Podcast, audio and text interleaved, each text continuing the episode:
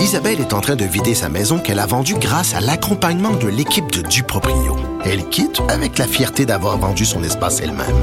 Duproprio, on se dédie à l'espace le plus important de votre vie. Un message d'Espace Proprio, une initiative de Desjardins. Cube Radio.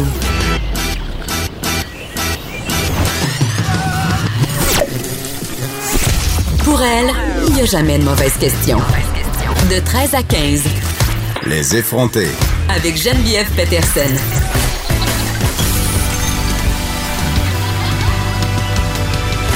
Cube Radio.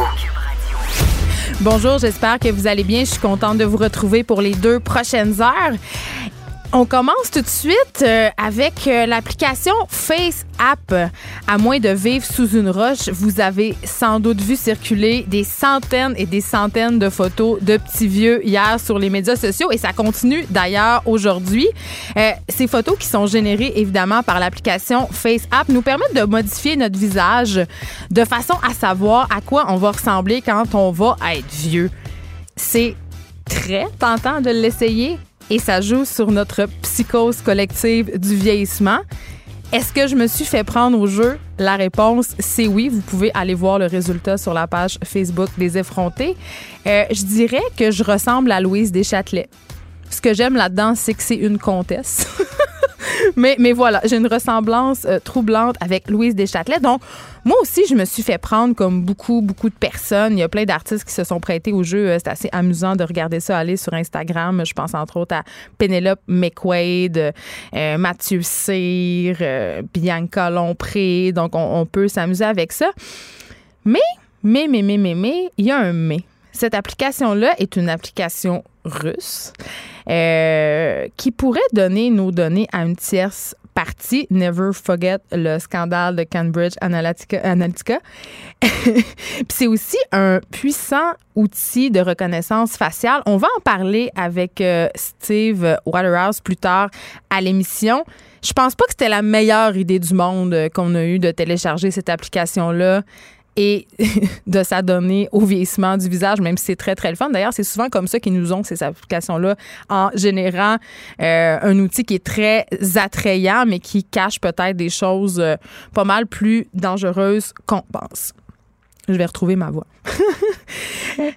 Vous vous rappelez aussi que la voiture de notre effronté Alex Dufresne a pris en feu le long de la 20, ça fait deux, trois semaines pendant qu'elle revenait d'un voyage à l'île verte. Ben, elle s'en magazine une nouvelle puis, je dirais, puis c'est un euphémisme, qu'elle trouve pas ça si facile que ça. On se rappelle que mon ami Alex Dufresne est une saltimbanque qui a grandi à Ville-Mont-Royal, donc elle sait pas trop si elle doit acheter une auto électrique, un Land Rover, un mélange des deux ou une vieille Tercel usagée sur Kijiji. Et pour l'aider, on a invité euh, notre chroniqueur auto, Germain Goyer, donc ça promet.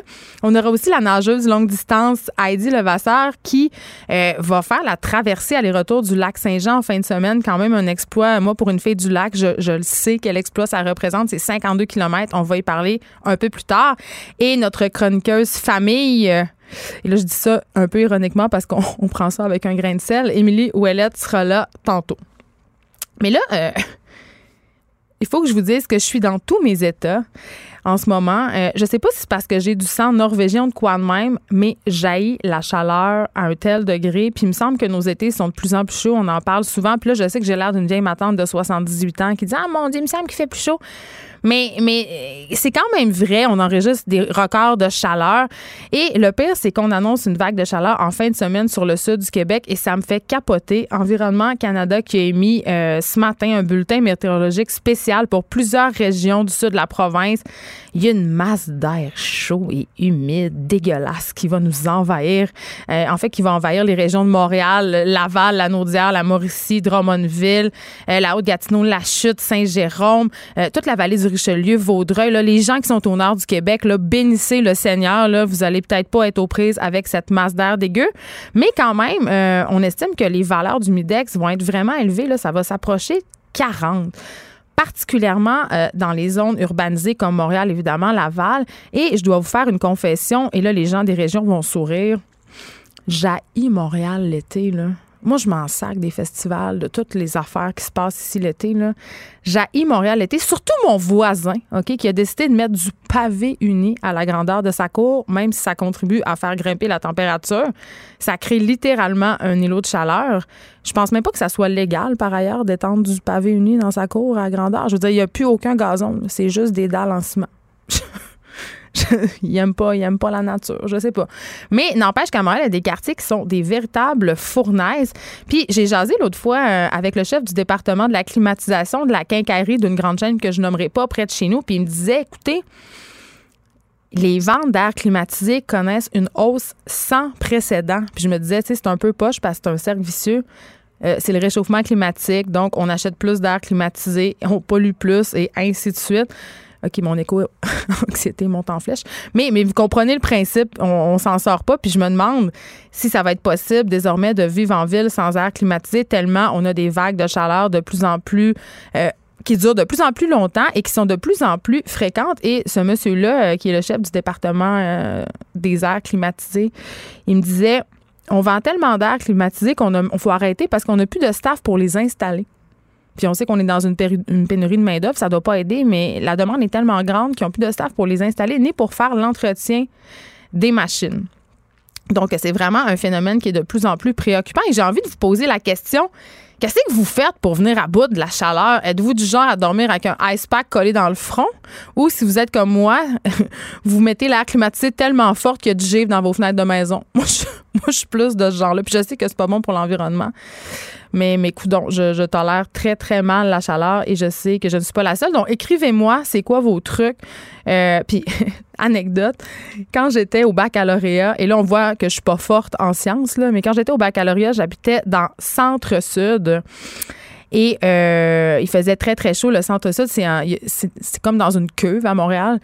Et on n'avait évidemment pas d'argent pour se payer l'air climatisé. Donc, on avait conçu un système qu'on croyait bien intelligent, mais qui était au fond assez stupide. C'est qu'on mettait un ventilateur, puis on mettait un pot avec de la glace en face. Fait que là, ça nous soufflait l'air frais. Mais ce qu'on n'avait pas compris, c'est qu'en fondant, la glace faisait plus d'humidité dans la pièce. Donc, on avait encore plus chaud après. C'est pas fort. J'ai vu passer une affaire tellement drôle. On, reste un peu dans le loufoque. en fait, euh, c'est ma rechercheuse, Marie-Pierre Caillé qui m'a envoyé ça. On aime ça s'envoyer des niaiseries sur Facebook. Là, elle est dans régie puis elle est crampée assez de quoi je vais parler. C'est la police d'une petite ville OK, de l'État du Tennessee aux États-Unis qui enjoint sa population à ne pas jeter sa drogue. Mais attention, plus particulièrement, c'est sa méthamphétamine dans les toilettes. Je répète, la police enjoint sa population à ne pas jeter ces méthamphétamines dans les toilettes parce que ça rend les oies, les canards, et tenez-vous bien, les alligators, accros. Et on sait qu'ils sont très nombreux dans cette, dans, cette petite ville du Tennessee. La police craint que ça crée des meth gators. OK? C'est-à-dire des alligators rendus plus agressifs à cause de la drogue et du manque. Je répète, des meth gators. Je pense qu'on tient ici une idée pour une prochaine franchise de Marvel. Je ne sais pas, là, mais ça me fait vraiment rire. Ça me rappelle. C'est tellement absurde que ça me rappelle cette espèce de légende urbaine euh, des méga alligators dans les égouts de New York. D'ailleurs, mon ex euh, s'était tellement fait raconter cette histoire-là qu'il voulait plus jamais aller aux toilettes. Il pensait qu'il allait avoir des alligators qui allaient sortir de la bolle. Hier, on s'est parlé. Euh, avec euh, Baptiste Zapirin euh, du code du baron mexicain de la drogue El Chapo qui devait connaître sa sentence aujourd'hui. Ces choses faites, il a été condamné à la prison à perpétuité avec un bonus, un bonus de 30 ans. Je ne sais pas à quoi ça sert, mais je pense que le juge voulait faire son point.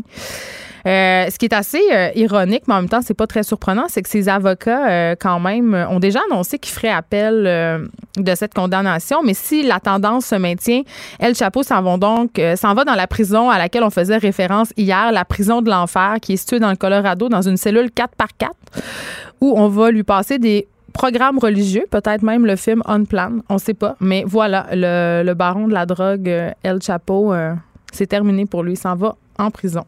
Et parlant d'Unplan, euh, avec toute la controverse qui est autour de ce film-là et aussi euh, avec ce qu'on sait, euh, ce qui se passe aux États-Unis, plusieurs États américains qui resserrent leur loi sur l'accès à l'avortement, il y a le devoir qui nous rappelle aujourd'hui qu'il y a 30 ans, Jean-Guy Tremblay, un homme violent, je tiens, à le souligner, euh, a tenté d'empêcher son, ex-conjointe, Chantal Degg, Chantal pardon, qui avait alors 21 ans à l'époque, d'avorter. C'est un article vraiment, vraiment intéressant qui est vraiment historique, qui nous décrit presque comme un roman qu'est-ce qui s'est passé dans ce fameux procès-là, ce procès qui a changé littéralement euh, l'histoire des femmes. C'est la journaliste Magdalene Boutros qui signe ce papier-là. Elle nous amène dans les coulisses de cette affaire-là. On se rappelle que euh, Jean-Guy Tremblay, à l'époque, avait obtenu une injonction interdisant à Chantal Day, qui avait 21 ans, je l'ai dit, euh, de mettre fin à sa grossesse. Et ça a été confirmé le 17 juillet 89 par la Cour supérieure du Québec, puis maintenu par la Cour d'appel. Euh, à tel point que la cause a grimpé euh, assez rapidement, par contre, à la Cour suprême du Canada parce qu'on devait se dépêcher parce qu'évidemment, la dame était enceinte et plus euh, la grossesse avançait, plus, moins ça allait être facile pour elle d'avorter. Et c'est une véritable saga qui a été cruciale. Et il y a eu un coup de théâtre quand même assez incroyable dans ce procès-là. Le Bitou 89 en pleine audience ok, de la Cour suprême là, pendant l'heure du dîner. Euh, les avocats de Chantal Degg ont appris euh, qu'à l'aide d'un groupe de militantes, elle avait traversé la frontière américaine déguisée en punk pour aller se faire avorter à Boston. Euh, donc, elle, elle, s'en foutait là, que peu importe le jugement qu'elle allait avoir lieu, elle a décidé qu'elle mettait fin à sa grossesse. Et là, ça a été quand même assez compliqué parce que l'avocat a dû convaincre les juges de procéder quand même et ont dû aussi jurer qu'ils n'étaient pas au courant des intentions de leur cliente. Littéralement, l'avocat explique que son nom, c'est Robert Descarrés, qui a eu 30 minutes pour se préparer à plaider euh, pour sa cliente qui s'exposait quand même à la prison et à une amende parce qu'elle avait euh, été contre l'injonction qui avait été euh, établie par la Cour du Québec. Euh, donc, il a convaincu, euh, à la dernière minute, il a convaincu les juges qui étaient tous en vacances d'écouter quand même la cause. Et c'est drôle parce qu'il y a eu de l'intimidation pendant ce procès-là. Il y a des membres d'un groupe anti-choix qui ont lancé un ourson en peluche à travers la fenêtre de la voiture de Robert Descaries, l'avocat. Et il y a une photo très forte dans l'article du Devoir où on peut voir M. Descaries avec l'ourson. Il l'a gardé depuis 30 ans, euh, cet ourson-là, comme symbole de ce combat euh, moral-là. Et euh, évidemment, c'est une cause qui a été très importante pour le Québec parce que ça arrivait un an après l'arrêt Morgan Taylor, où on avait décidé de décriminaliser l'avortement au pays. Là, on devait décider si le fœtus avait des droits. Et ce qui est intéressant, c'est que la décision a été prise assez euh, rapidement et ça a fait l'unanimité. Euh, la Cour a vraiment euh, marqué son point. Et je dirais, tu sais, ça fait 30 ans, ça paraît loin, mais c'est un clignement d'yeux dans l'histoire. Puis on espère que la discussion sur l'avortement ne sera pas un enjeu de la prochaine élection fédérale. Le Parti conservateur semble assez clair sur la question. Andrew Scheer qui a dit qu'il désirait pas remettre la question sur le tapis. Mais on sait quand même qu'il y a plusieurs députés conservateurs qui ont des positions anti-choix. Il y en a même euh, qui ont été, euh, qui ont assisté en fait à la séance, une séance de projection privée du film On Plan. Ça demeure tout de même inquiétant. Allez voir ça pour vrai. Euh, je le répète, là, ça se lit comme un roman, c'est dans le devoir. On parlait hier euh, de l'industrie de la fast fashion avec notre chroniqueuse Maude Carmel et parfois l'actualité fait bien les choses euh, ou nous nous prouve en quelque sorte qu'on a raison de se questionner sur certaines certaines choses. Et euh, un, des, rois de l'industrie de la fast fashion, si on veut, c'est Joe Fresh. C'est un leader de cette industrie-là. Euh, les vêtements de Joe Fresh, on peut les retrouver dans plusieurs grandes chaînes d'épicerie. Mais en fait, c'est possédé par l'Oblast, mais on peut, les, euh, se procurer des vêtements de Joe Fresh. Euh, chez Provigo, chez Maxi, chez Pharmaprix, même qu'à certains endroits, Joe Fresh a carrément pignon sur rue. Puis l'objectif de la marque est quand même simple, c'est offrir des vêtements bon marché à toute la famille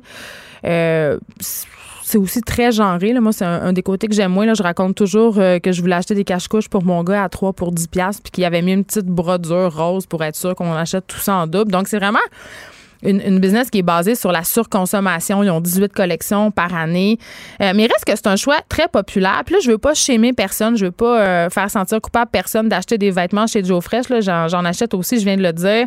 Euh, je suis attirée par le prix, le fait que ça soit des vêtements qui sont souvent assez mode, mais aussi par le côté pratique d'acheter des vêtements au même endroit où je fais mon épicerie. Mais là, il y a un rappel. Et ça, c'est pas vraiment surprenant. Il y a un rappel de chapeaux pour bébé. OK? Santé Canada qui a annoncé le rappel de 64 000 chapeaux de soleil euh, Joe Fresh euh, qui ont été vendus de janvier à juin dernier. Et là, euh, c'est parce qu'il y a un risque d'étouffement. Là, il faut rassurer quand même les gens. Là, en date du 28 juin dernier, il n'y a aucun incident, aucune blessure qui a été signalée relativement à l'utilisation de ces produits, mais on sait que dans les cas de rappel, surtout quand il y a des risques d'étouffement, les marques préfèrent être plus prudentes que moins. Euh, donc, c'est vraiment le ruban qui est utilisé pour attacher le chapeau qui est problématique. Il peut se détacher. Puis les produits visés par ce rappel-là, ben, la taille, c'est 0,12 mois ou 12 à 24 mois. Ces chapeaux-là, évidemment, sont fabriqués en Chine. Euh, il faut vraiment regarder parce qu'ils sont offerts en différentes couleurs, différents motifs. Donc, Santé Canada vous demande si vous avez acheté un de ces chapeaux-là, euh, justement, dans un Maxi, Pharmaprix, Presto, Provigo, Accept, même l'Intermarché, euh, il vous demande de cesser immédiatement d'utiliser le chapeau et de le retourner dans un magasin associé euh, à l'Oblast pour obtenir un remboursement complet. La raison pour laquelle je vous parle de ça, c'est bien, évidemment pour des raisons de sécurité. Euh, on est nombreux à avoir des enfants et l'été, on les protège du soleil, on achète des chapeaux. C'est tentant à l'épicerie d'acheter les petits chapeaux euh, qui coûtent 6 piastres. Euh, la raison pour laquelle je vous parle de ça, c'est parce que je suis pas vraiment surprise qu'on rappelle des items Joe Fresh et c'est pas la première fois. Moi, ça m'est souvent arrivé avec du linge pour bébé. vous savez, les petits boutons pression, les petits boutons pression qui se détachent qui tombent carrément des vêtements. Euh, ces chapeaux-là sont fabriqués en Chine. On va vite, on se soucie peu de la confection. Puis, oups, ben on oublie de concevoir la sangle du chapeau de façon sécuritaire pour les bébés. Et puis je le répète, là, je juge vraiment pas les gens qui achètent du duo fresh. J'en achète, mais parfois ça vaudrait peut-être la peine de fouiller un peu, de regarder, d'aller dans les friperies ou juste de demander à ses amis qui ont des enfants s'ils ont des chapeaux à donner. Parce que Joe Fresh, c'est beaucoup, beaucoup, beaucoup de collections par année. C'est des vêtements gaspillés, puis une industrie ultra polluante. Donc, si vous avez un chapeau Joe Fresh euh, qui est concerné par ce rappel-là, euh, je, vous, je vous le redis, vous allez en magasin, tous les magasins qui sont affiliés à l'Oblast, et euh, vous vous faites rembourser. Euh, un dernier truc euh, avant qu'on parle à notre nageuse longue distance. J'ai envie de, On a parlé beaucoup cet hiver de ce fameux scandale, entre guillemets, liant les implants mammaires texturés. Et là, on a du nouveau par rapport à cette affaire-là. premièrement, c'est 7300 Québécoises qui ont des implants mammaires texturés euh, et ils ont été contactés par les établissements de santé de la province pour les aviser du risque de cancer. Ok, donc c'est le résultat d'une démarche préventive qui a été entreprise en mars dernier par le ministère de la Santé du Québec. Euh, tu sais, c'est normal, on veut pas prendre de risques parce que on se rappelle là, c'était Santé Canada qui avait émis un, avis et euh, évidemment on parlait d'un espèce de type très rare de lymphome anaplasique à grandes cellules qui, est associé aux implants mammaires texturés chez les Canadiennes. Et là, je vais vous donner quelques chiffres parce que c'est très paniquant, là, puis on sait que l'augmentation mammaire, c'est une des chirurgies les plus populaires. Mais il faut faire attention, là, parce que euh, les implants mammaires texturés, ça concerne peu de personnes, là, on l'a dit, et ça arrive majoritairement, euh, on pose ce type d'implant-là souvent euh, à des femmes qui ont eu des cancers, qui ont eu une ablation du sein et qui ensuite ont une reconstruction. Donc, au 1er janvier 2019, là, il y a eu 22 cas de cancer confirmés et 22 cas soupçonnés. C'est un risque qui est quand même faible. C'est une personne sur 30 000. on va se dire c'est une personne de trop, mais quand même, il ne faut pas paniquer. Et la raison pour laquelle euh, le gouvernement rappelle les femmes, c'est pour bien, bien leur expliquer les risques, mais surtout pour les amener à être vigilantes quant aux symptômes, leur expliquer euh, justement si vous soupçonnez un, lymphome, euh, on leur donne un peu des outils pour les dépister. C'est sûr que c'est sûr que c'est plate parce que les femmes que ça touche, c'est des femmes qui ont, qui ont eu un cancer du sein, fait que c'est encore c'est encore euh, un traumatisme, quelque chose d'angoissant qui est lié à leur sein. Fait que c'est ça que je trouve très dommage dans cette affaire-là. Puis je dirais, ce qui est poche aussi, c'est qu'on banalise beaucoup les chirurgies esthétiques. Et là, je, sais que ça a créé beaucoup, beaucoup d'angoisse chez les patientes qui ont des implants euh, qui ne sont pas visés là, par cet avis-là, les implants normaux, entre guillemets. Euh, faut pas hésiter à rappeler le chirurgien, à poser des questions. Puis si vous songez à avoir... Euh, peut-être ce type d'implant-là. Je trouve qu'on minimise souvent les, complications possibles. Moi-même, quand j'ai eu ma réduction mammaire, on a passé très, très vite sur les complications possibles. Puis quand j'ai posé des questions, mon chirurgien a dit Ah, ça arrive jamais. Mais ça arrive des fois. Puis peut-être, là, on parle d'une femme sur 30 000, mais si c'est toi la femme sur 30 000, ben c'est très, très, très plat. On s'arrête un instant. Geneviève Peterson, la seule effrontée qui sait se faire aimer. Jusqu'à 15, vous écoutez Les effrontés. Dans moins d'une semaine, ça va être la traversée du lac Saint-Jean. Et là, euh, vous le savez, je suis une fille du lac. Elle, littéralement, Robertval se remplit de monde. C'est une compétition très, très, très courue. Mais il y a une personne qui a décidé de nager le lac Saint-Jean une fin de semaine avant. Euh, en fait, elle va faire un aller-retour pour se préparer à une prochaine. Euh, c'est pas une compétition, c'est la traversée de l'Atlantique. Ça va avoir lieu en décembre prochain. Je suis très, très impressionnée déjà en partant. Heidi Levasseur est au bout du fil. Bonjour. Bonjour. Écoute, moi, je capote, je suis impressionnée puis j'ai peur. Tu vas traverser le lac Saint-Jean aller-retour. C'est combien de kilomètres? Oui, ben en fait, euh, on a calculé ça, c'est environ 52-53 kilomètres. Euh, je vais me rendre jusqu'à la plage euh, de Vauvert, en fait, à l'autre bout du lac, à la limite du lac. Et puis, pour retourner et revenir vers Robertval. Ça va te prendre combien de temps faire ça? Ben, on estime entre 14 et 16 heures. Ça va être plus facile de vous le dire en arrivant. oui, parce qu'évidemment, ça peut varier. Eh, c'est un défi qui n'a pas été réalisé depuis près de 30 ans, ça, faire l'aller-retour. Oui, exactement.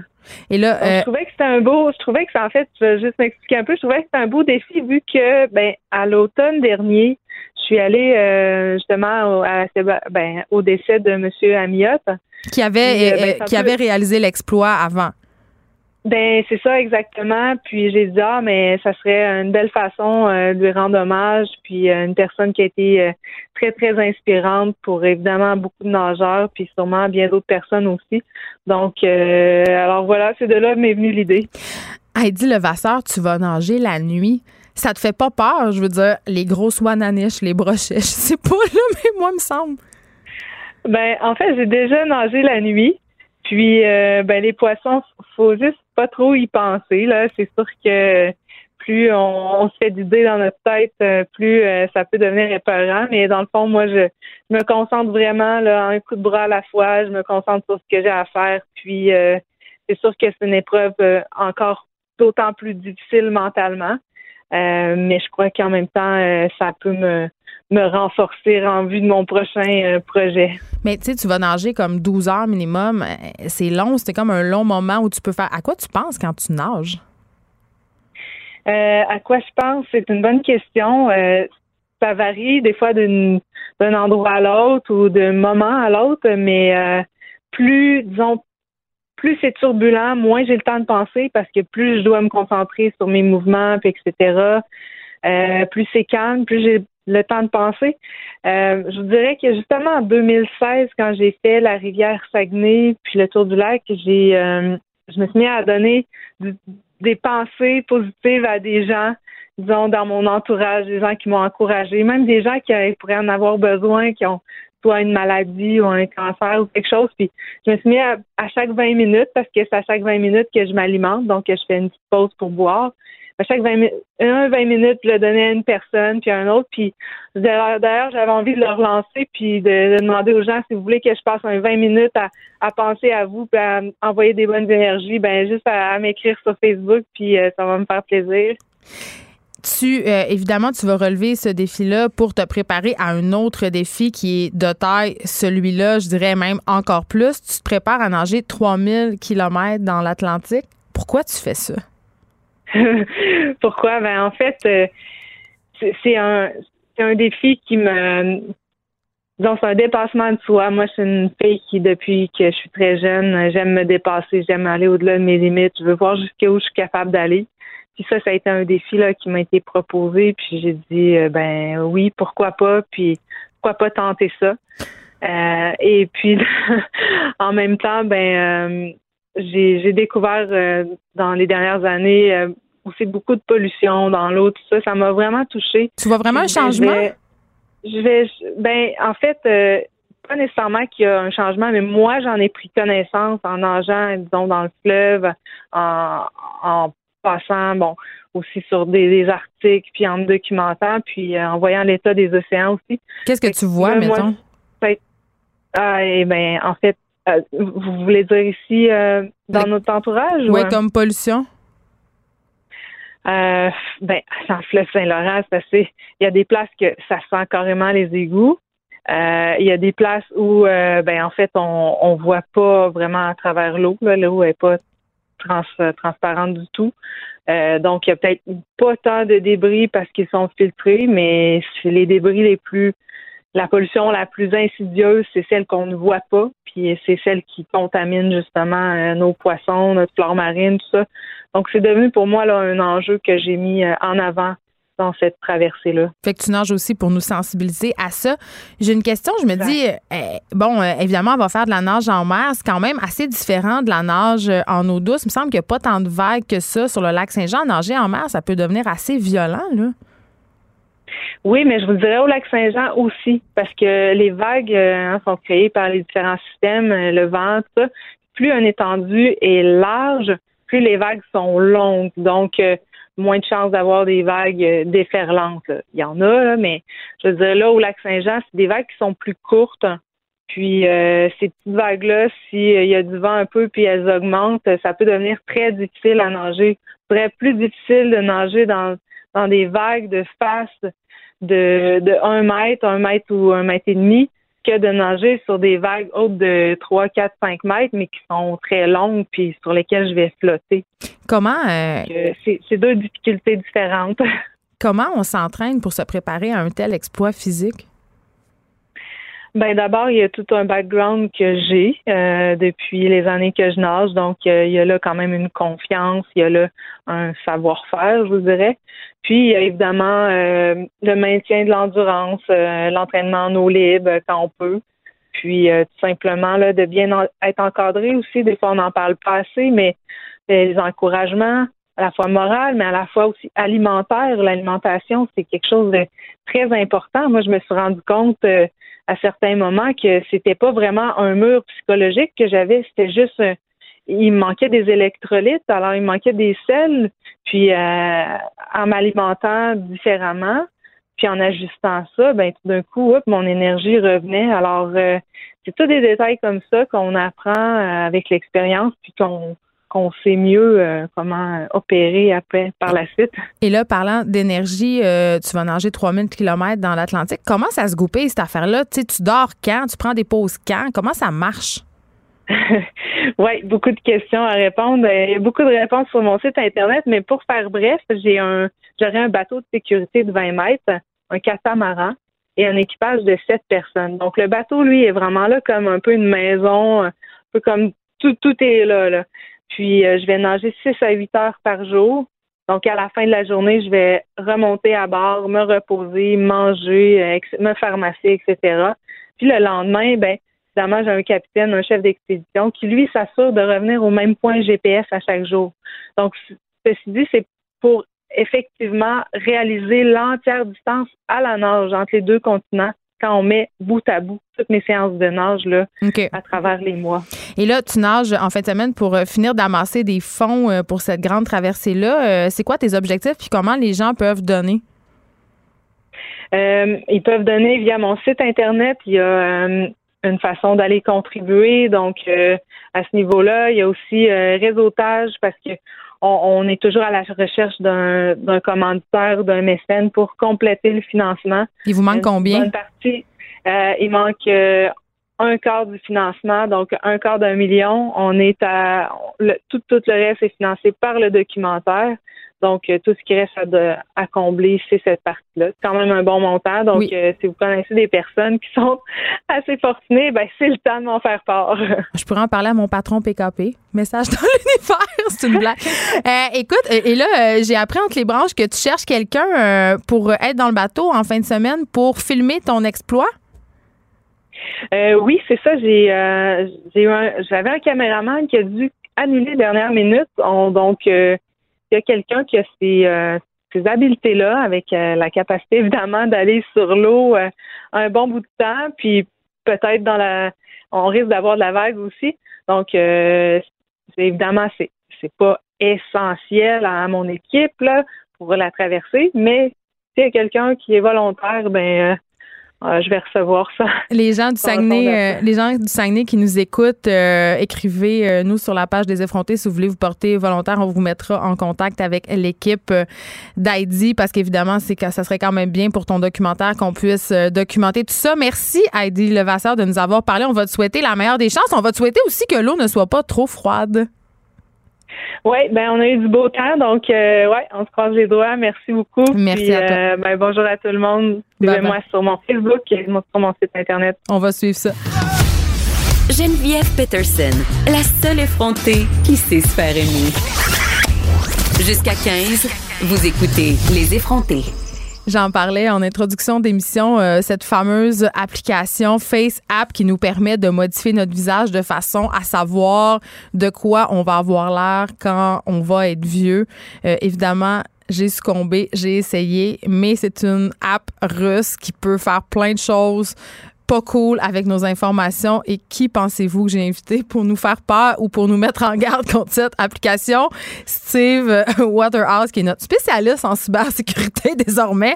On se voit beaucoup trop souvent, Steve, c'est ben, Je suis très content, Geneviève, de ça. Fait que, euh, on va expliquer qu'est-ce qui se passe. Ben, c'est ça. Parce que là, évidemment, c'est euh, c'est pas la seule application qui est bâtie sur ce système-là, euh, c'est-à-dire de développer une espèce de technologie très, très attirante en en fait, là, euh, puis très simple aussi, là, c'est facile, là, tu prends une photo de toi, tu la mets dans l'application, puis Agena, puis FaceApp, c'est pas seulement une application pour voir, là, ce qui pogne en ce moment, c'est avoir l'air vieux, mais il y a d'autres fonctionnalités, tu peux te voir jeune, tu peux modifier, euh, mais, mais quand même, je pense que dans ce cas-là, est-ce qu'on est qu'on donne accès à nos données trop facilement? Oui, puis ça a été prouvé que cette application-là va au-delà de juste euh, euh, prendre pour acquis la photo parce qu'il y a beaucoup de plaintes qui ont sorti. Euh, puis peu importe si c'est russe ou peu importe le, développeur, beaucoup d'applications de ce type-là sur les différents, que ce soit sur iOS ou que ce soit sur Android, ne rend pas justice à qu'est-ce que c'est développé. donc, pour s'amuser puis avoir un petit clin d'œil sur avant ou après. Oui, parce que c'est le fun, là. Oui. Puis là-dessus, les plaintes que je mentionnais, ben, c'est des accès non autorisé au contenu du téléphone, donc à la banque de photos. Et euh, ces photos-là. Ils te le demandent au début. Hein. Voulez-vous que FaceApp accède à vos photos? Puis si tu cliques non, mais ben, tu peux pas accéder à l'application. Exactement, parce que c'est normal, ils veulent avoir une photo pour faire de l'échantillonnage, mais ça a été révélé qu'il prend, euh, même si tu dis non, il prend des photos pareilles puis ils les envoie eux autres dans leurs infrastructures en nuage. Pourquoi en nuage? Parce que c'est là qu'il y a la capacité de traitement de manipulation qui est plus fort que juste sur l'appareil même. Et dans le politique, c'est dit 48 heures après, ils les effacent. Et on a une possibilité de récupérer par après. en tout cas, ça, c'est aussi. Ça, c'est pas clair. Non, c'est assez lugubre. Puis euh, c'est là que, justement, il faut se questionner euh, ça dérange-tu si je laisse ma photo à quelque part? Euh, parce qu'on a parlé ensemble, Steve Waterhouse, de la reconnaissance faciale. Et ça, c'est une façon très, très facile, entre guillemets, pour eux d'amasser du data tout à fait. fait plus qu'ils ont, des, plus qu'ils ont d'informations, d'échantillons en main, plus ils vont être en mesure, évidemment, de, dresser un portrait plus clair euh, avec qui ils font affaire. Puis je veux dire, euh, euh, encore une fois, pas parce que c'est russe, mais disons que le crime organisé russe ben, quand même, sont assez forts avec d'autres données qu'ils vont chercher ailleurs. C'est ça, là. Je pense qu'il y a des précédents qui nous amènent à trouver ça inquiétant que ce soit une application russe. C'est peut-être des préjugés, c'est peut-être même du racisme, entre guillemets, mais non, non, quand même... Ils ont une bonne réputation, il faut leur donner ce qu'ils ont. Oui, d'espionnage. Ben, de, de, crime aussi. Oui. Mais euh, ceci dit, qu'est-ce qui arrive souvent, c'est que c'est pas juste. Euh, ça peut être que toi et moi, on développe quelque chose, on loue les infrastructures qui sont hébergées en Russie, donc sont exempts des lois canadiennes. Donc, on fait notre business là, mais on peut très bien s'en servir ailleurs, partout dans le monde. Est-ce que ça peut être détourné? Parce que si toi et moi, par exemple, on développe ça puis on n'a pas de mauvaises intentions, n'empêche que ces données-là circulent. Donc, l'actualité nous le prouve dernièrement, ces informations-là peuvent être vendues ou détournées. Ça pourrait, pour être capable justement de monnayer un peu, euh, de se renflouer, parce que l'application, euh, ça coûte pas trop cher, à ce que je sache. Là. Je veux dire, c'est gratuit. Donc, donc, ce qui est gratuit, ça veut dire qu'on en est le produit. Et quand le produit est exploité, donc notre personne, nos données, etc. Comment ben, ils monétisent ça, justement, Facebook? En revendant. En revendant cette information-là. Puis comme je dis, euh, il n'est pas rare de, voir euh, l'information qui est générée par une application qui est couplée avec d'autres datasets, c'est le terme technique, euh, pour être capable de former un autre produit. Et ça Ils devient font un intéressant. portrait, nous, très précis à Ben, ce le- moment-là. le portrait de Geneviève avec ses, euh, toutes ces informations Quand un nominatives. vieil elle ressemble à Louise Deschâtelet, ça, tu peux vendre ça très cher. Là, je sais pas. Mais euh, là, mettons, beaucoup de monde l'ont fait, là, beaucoup de monde l'ont Ouais. essayé. C'est-tu dangereux? Tu sais, on... Ben, présentement, il n'y a pas de précédent pour dire que c'est dangereux parce qu'ils ont fait une association où ils ont fait de la- des fake vidéos, comme on a vu récemment, parce que tu prends la- la- le visage de la personne, tu l'as Ouais. fait jaser avec une voix les artificielle. deep fake news qu'on Voilà. appelle. On en parlait Puis- hier, justement. Fait que ça, c'est une tendance, je te dirais, qui va s'en venir dans les prochaines années, Ouais. euh, que ça va être assez difficile à arrêter euh, puis de prouver le contraire. Et là, même si je supprime l'app, évidemment, de mon téléphone, le mal est fait. les données sont déjà euh, téléversées, puis à ce là. moment-là, des faire faire effacer ça, ben il faut se fier à la bonne volonté, mais c'est à peu près là que ça s'arrête. Comme quoi, peut-être, des fois, il faut, euh, il faut pas se laisser euh, appeler par les sirènes. Oui, c'est une la- bonne façon de voir. De- puis se poser, euh, se poser des questions sur pourquoi on veut faire ça, puis si ça vaut vraiment la peine de donner nos données, en fait, pour savoir ce dont on va avoir l'air quand on est plus vieux, puis on sait quand même que c'est une projection, fait que, on riait, là, ça tient pas en compte, justement, le poids, fait que c'est pas, tu sais, c'est amusant, mais Voilà, c'est simplement est-ce ça. que le jeu en vaut la chandelle? Ça, c'est la question euh, qu'on devrait se poser. Voilà. Et là, tu veux nous parler de Pornhub. Évidemment, moi, je vais jamais sur ces sites-là. Bon, Pornhub, enfin. qui est un- non, c'est pas vrai. C'est la première personne que je connais qui y va pas. non, mais c'est un, un- un site, évidemment, où on peut euh, aller regarder en streaming de la porn. le site le plus consulté Oui, au monde. c'est c'est ça, c'est la mecque Hey, de la porn. de notre produit québécois quand même. là. Exactement. Bon. Mais là, quand même, euh, tu nous parles du doxing et du harcèlement euh, qui sont un peu euh, l'apanage des gens qui, en fait, les gens qui visitent Pornhub peuvent être victimes de ces choses-là. Mais surtout aussi des gens qui s'en doutent même pas que le Je sais même pas c'est quoi le doxing, premièrement. Doxing, c'est documenter quelqu'un avec de l'information euh, qu'on va retrouver à gauche et à droite et on fait un profil de cette personne. Mettons ce que je préfère regarder sur Pornhub, mettons. Oui, je- les préférences, mais en même temps, dans la vraie vie, t'es qui puis tu fais quoi? Donc, tu vas associer la vraie personne ou quelqu'un de très près en similarité et tu dis, ben, hey, ça y ressemble, puis on la retrouve dans A, B, C, 4, 5, 6, 7 vidéos à quelque part. Et donc, tu fais, donc, pour ça, je te parle de faire un profil global de cette personne-là. OK. Et oui, ça devient à mettre toutes les informations nominatives associées. Donc, euh, euh, c'est qui Geneviève Patterson sur Internet? Ben, voici. Là, je t'ai Ça fait documenté. beaucoup trop de photos Instagram. Ben, déjà là, c'est déjà une première chose. Puis euh, après ça, on la retrouve-tu dans d'autres choses? Puis y a-tu d'autres personnes qui t'ont utilisé ta photo ou euh, d'autres vidéos que tu as faites dans d'autres contextes qui ont vraiment pas rapport avec ton profil artistique? là? Par exemple, pour faire euh, des deep fake news. Oui, et des deepfake pourrait. vidéos qu'on peut retrouver aussi sur Pornhub. Donc, Ah, ils pourraient mettre. ben, ton visage, ben oui, ça, a commencé. C'est une grosse mode qui est partie, là. Euh, évidemment, dans, dans des scènes déjà faites, ils prennent euh, la photo, puis la- le visage, autrement dit, puis ils la mettent sur euh, euh, la ou les personnes dans le- la, Dans la scène. Puis à ce moment-là, ça donne, pour les gens, là, c'est un peu twisté, là, mais ça donne une impression Mais comme quand ça. même, euh, Pornhub a un crochet vérifié à côté de la majorité de ses vidéos. Et là, Steve Waterhouse roule des yeux.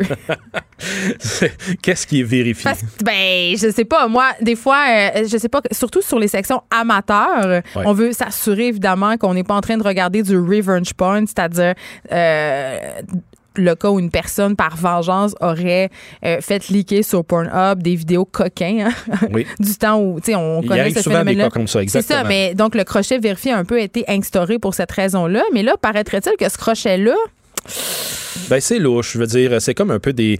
euh, comment tu vérifies, premièrement, tu sais? Ben, tu peux vérifier euh, comment la personne s'est enregistrée. Elle a-tu une adresse email? L'adresse email, il y a un retour. C'est-tu juste par rapport à vérifier le clic du email qu'elle a eu? Bon. Ouais. Euh, c'est là que toute la mécanique est à vérifier comme ça. Puis évidemment, ils ne diront pas ça, ça fait partie de leurs propres, le- leurs propres outils. Mais il reste toujours bien qu'on peut douter de la véracité d'une vérification comme ça parce que c'est plus un outil de marketing. Ça nous donne moi. bonne conscience. Ben oui, encore. Et on peut dire, ben, je vais juste sur ces sites-là, puis donc ils vont qualifier de- du matériel juste vérifié, puis ils vont se retrouver avec un type de clientèle qui vont aller juste là. Puis on sait qu'il peut quand même avoir des vidéos assez louches Ben, sur Pornhub absolument. qui mettent en scène des personnes qui sont parfois mineures. Oui. Il y- Il y en a qui circulent. parce qu'ailleurs dans le monde, c'est accepté socialement et légalement, alors qu'ici, ben, on a d'autres réglementations. Et euh, niveau harcèlement, Ben, harcèlement, c'est encore une fois un bon exemple de tout à l'heure. Si je trouve une pièce de matériel qui ressemble beaucoup à toi, puis que là, après ça, dit hey, regardez, Geneviève, qu'est-ce qu'elle elle. fait dans ses fins de semaine? Poup, on part une, une rumeur comme ça. Puis, ben, tu as du matériel euh, vidéo qui est accompagné. Fait que là, le monde, euh, ça va générer du clic, ça va générer de, la- de la visualisation. Puis donc, nécessairement, il y en a qui vont commenter, ils vont dire c'est vrai, c'est une ci, c'est une ça. Puis est-ce qu'ils peuvent euh, vouloir extorquer? Est-ce qu'on a Pas vu des cas extor- d'extor- Pas nécessairement Non? l'extorsion, mais ça va te- encore là te suivre sur les médias sociaux, puis un peu partout, puis la machine à rumeurs va partir. Fait que là, ça va te donner, ça peut te faire euh, du euh, problème réputationnel, mais après ça, tu t'actionnes qui? Euh, par libelle diffamatoire, va Ben, dire, Ouais, mais eux autres, ils sont Mais ça doit être. Oui, c'est ça. Puis ça doit être excessivement, au plan légal, difficile à Oui. prouver. Euh, en terminant, je veux qu'on se parle du fameux euh, VPN. C'est une discussion qu'on a eue ensemble euh, la semaine passée sur quand on se connecte avec nos cellulaires sur des Wi-Fi. c'est quand même pas sécurisé. Et toi, tu nous disais qu'il existait un système pour encrypter, si on veut, nos données pour nous protéger davantage. Et j'ai eu beaucoup de mails d'auditeurs qui me demandaient OK, mais comment ça fonctionne? Lequel je télécharge Bref, là, tu vas nous donner un peu quelques trucs parce que moi, la première, je vais en installer un sur mon téléphone. Ben, je te le recommande fortement parce que, tu as vu, je t'ai envoyé une liste aussi de euh, les meilleurs euh, logiciels VPN en- au Canada. On la mettra, cette liste-là, euh, sur notre Ça page. serait une bonne idée parce que ça va donner une, une idée de comparaison. Parce que oui, il y en a qui se vendent qui sont gratuits. Je, ne recommande pas que les gens se procurent un, logiciel de ce type-là. Pour les raisons dont on vient de discuter tantôt. Ben oui, parce que ça donne, euh, encore une fois, que si c'est gratuit, il, se- il se paye d'une autre façon. Donc, Donc, avec vos données. c'est ça. Alors que si vous le payez, il y a un contrat d'achat, euh, il y a des clauses quand même assez strictes à tu respecter. fais confiance à ces compagnies-là, toi, euh, Steve Waterhouse, qui ne fait confiance à personne? Oui, euh, parce que je vais sélectionner certes le, le bon, justement, pour l'utiliser correctement. Je fais attention à beaucoup avec lesquels je fais affaire pour m'assurer que, un, ils ne retiennent pas de log, sont hébergés à l'extérieur du continent, etc. OK, mais nous, vulgaires moldus, là, on sait pas tout ça, lequel on prend? Ben, c'est là que ça va souvent arriver avec la dénomination commune qui va être le signe de dollar. Euh, nécessairement, ça, on- ça va représenter un achat pour dire 50, 60 dollars par année. Il y en a qui vont dire c'est même trop cher. Mais ça vaut la peine, c'est ça que tu nous expliquais Oui, l'autre parce fois. que hôtels, euh, lieux publics euh, sont toujours à la- l'affût de pouvoir euh, re- regarder ce que vous, où vous allez, qu'est-ce que vous faites. Et même si c'est pas votre nom, encore une fois, c'est le principe de défendre que euh, ils exploitent ce que vous faites, ce que vous êtes. Euh, la- L'idée de le protéger surtout à l'hôtel, vous voulez aller sur des sites vérifier quoi que ce soit, ben à 300 mètres du lieu de l'hôtel, ben il y a moyen d'y dépier la conversation d'un réseau sans fil pour être capable d'exploiter cette information-là. OK, mais là, Steve, je me fais l'avocat du diable. Absolument. Je me dis, des jardins, ils ont déjà vendu mes données personnelles, ils doivent plus valoir grand-chose. à quoi ça me sert d'avoir un VPN puisque mes informations sont en ce moment disponibles sur le dark web et, et se vendent probablement très cher parce qu'on l'a vu, là, ce sont des informations qui se vendent à prix d'or. Pourquoi ça vaut encore la peine de se parce protéger? qu'il y a moyen de bonifier ces informations-là avec D'autres choses. tout ce qu'on ne sait pas. Donc, si on peut bonifier les habitudes de browsing de Geneviève, plus son profil. Je fais juste magasiner les souliers, je le dis, vous savez. La peine de me voler mes données. Bon, ben, tu viens de, mettre, de descendre de 50 ta valeur. tu sais, C'est ça. Liquidation sur le Oui, dark oui. web pour les données de Geneviève Peterson. Euh, on va mettre quand même euh, le lien que tu m'as envoyé, les meilleurs VPN au Canada en 2019 sur la page Facebook des effrontés. Merci, euh, Steve Waterhouse, d'avoir été avec moi. C'est toujours un plaisir de te recevoir à l'émission. Toujours un plaisir d'être ici. On s'arrête, on magasine un char après la pause avec euh, Alex Prince. Geneviève Peterson, la seule effrontée qui sait se faire aimer. Jusqu'à 15, vous écoutez Les effrontés. Vous vous en rappelez absolument, c'est clair. Euh, Alex Dufresne, notre effronté national, qui a passé au feu deux fois plus plutôt qu'une cette année. Sa maison a passé au feu, son char a passé au feu. Puis là, son char est tellement passé au feu, et je veux juste le redire, le redire, parce qu'à chaque fois que je le dis, je ris. Son char était orange brûlé. Ça a fait, euh, ça a fait des bonnes blagues avec les assureurs. Ben Quand là. ils m'ont dit quelle était la couleur de votre auto, j'ai dit euh, orange brûlé. Donc- Donc, ils savaient pas s'ils pouvaient rire ou pas. Elle est de retour de Kamouraska, d'où elle nous a parlé sur le top d'une montagne. Ouais. Et là, elle se magasine un char. Et euh, écoute, c'est pas facile pour toi, Alex. euh, C'est- là, ça commence à s'empiler. Puis là, je fais de l'hyperventilation à chaque fois que j'ouvre les 22 onglets de char que j'ai laissés ouverts sur mon ordi. Tu sais qu'en tant que, que ta très bonne amie, Oui, je suis toujours là pour toi. merci. Donc, j'ai décidé d'inviter notre chroniqueur auto Germain. Goyer. Bonjour à vous deux. Je suis tellement excitée que tu sois là pour magasiner un que pour mon ami. toi-même la conseiller. C'est Ben, pour t'es ça que malade. je faisais signe Ouais, moi aussi, je t'inquiète, là. tout d'un non, coup, non. là. Ah, euh, vous savez, moi, la seule fois où j'ai acheté une auto de ma vie, en fait, moi, j'ai eu mon permis de conduire à 30 ans. Germain, toi, tu le sais. Hein? Oui, à 30 ans. Et euh, je m'étais juré, j'avais essayé de m'inscrire à comme une auto et j'avais été refusée au crédit. OK, c'est vraiment très drôle. Et je m'étais fâchée.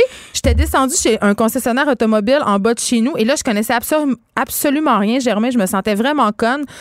Donc, je suis repartie. Je suis allée dans une librairie. J'ai acheté le guide de l'auto. Je l'ai lu au complet. Puis je peux te jurer que quand je suis revenue, je connaissais mon affaire, mais je suis quand même repartie avec une Kia Rondo parce que mon seul critère, c'était trois bandes bébés doivent rentrer en arrière. Mais c'est un excellent achat, en plus. Je le sais, t'es fière de Euh, oui, moi. Oui, oui, oui. oui. Ah. Bon. Là, euh, ben c'est ça. Alex, là, tu te magasines Ouais, une auto. raconte-nous tes déboires un peu pour que Germain, Germain- puisse officier. Germain, j'ai besoin de toi. Oui. J'ai besoin que comme les lignes ouvertes, J'ai mais besoin face à face. J'ai besoin que tu me conseilles aujourd'hui parce que euh, Feu la Matrix euh, orange brûlée, elle a pris en feu sur le bord de la 20.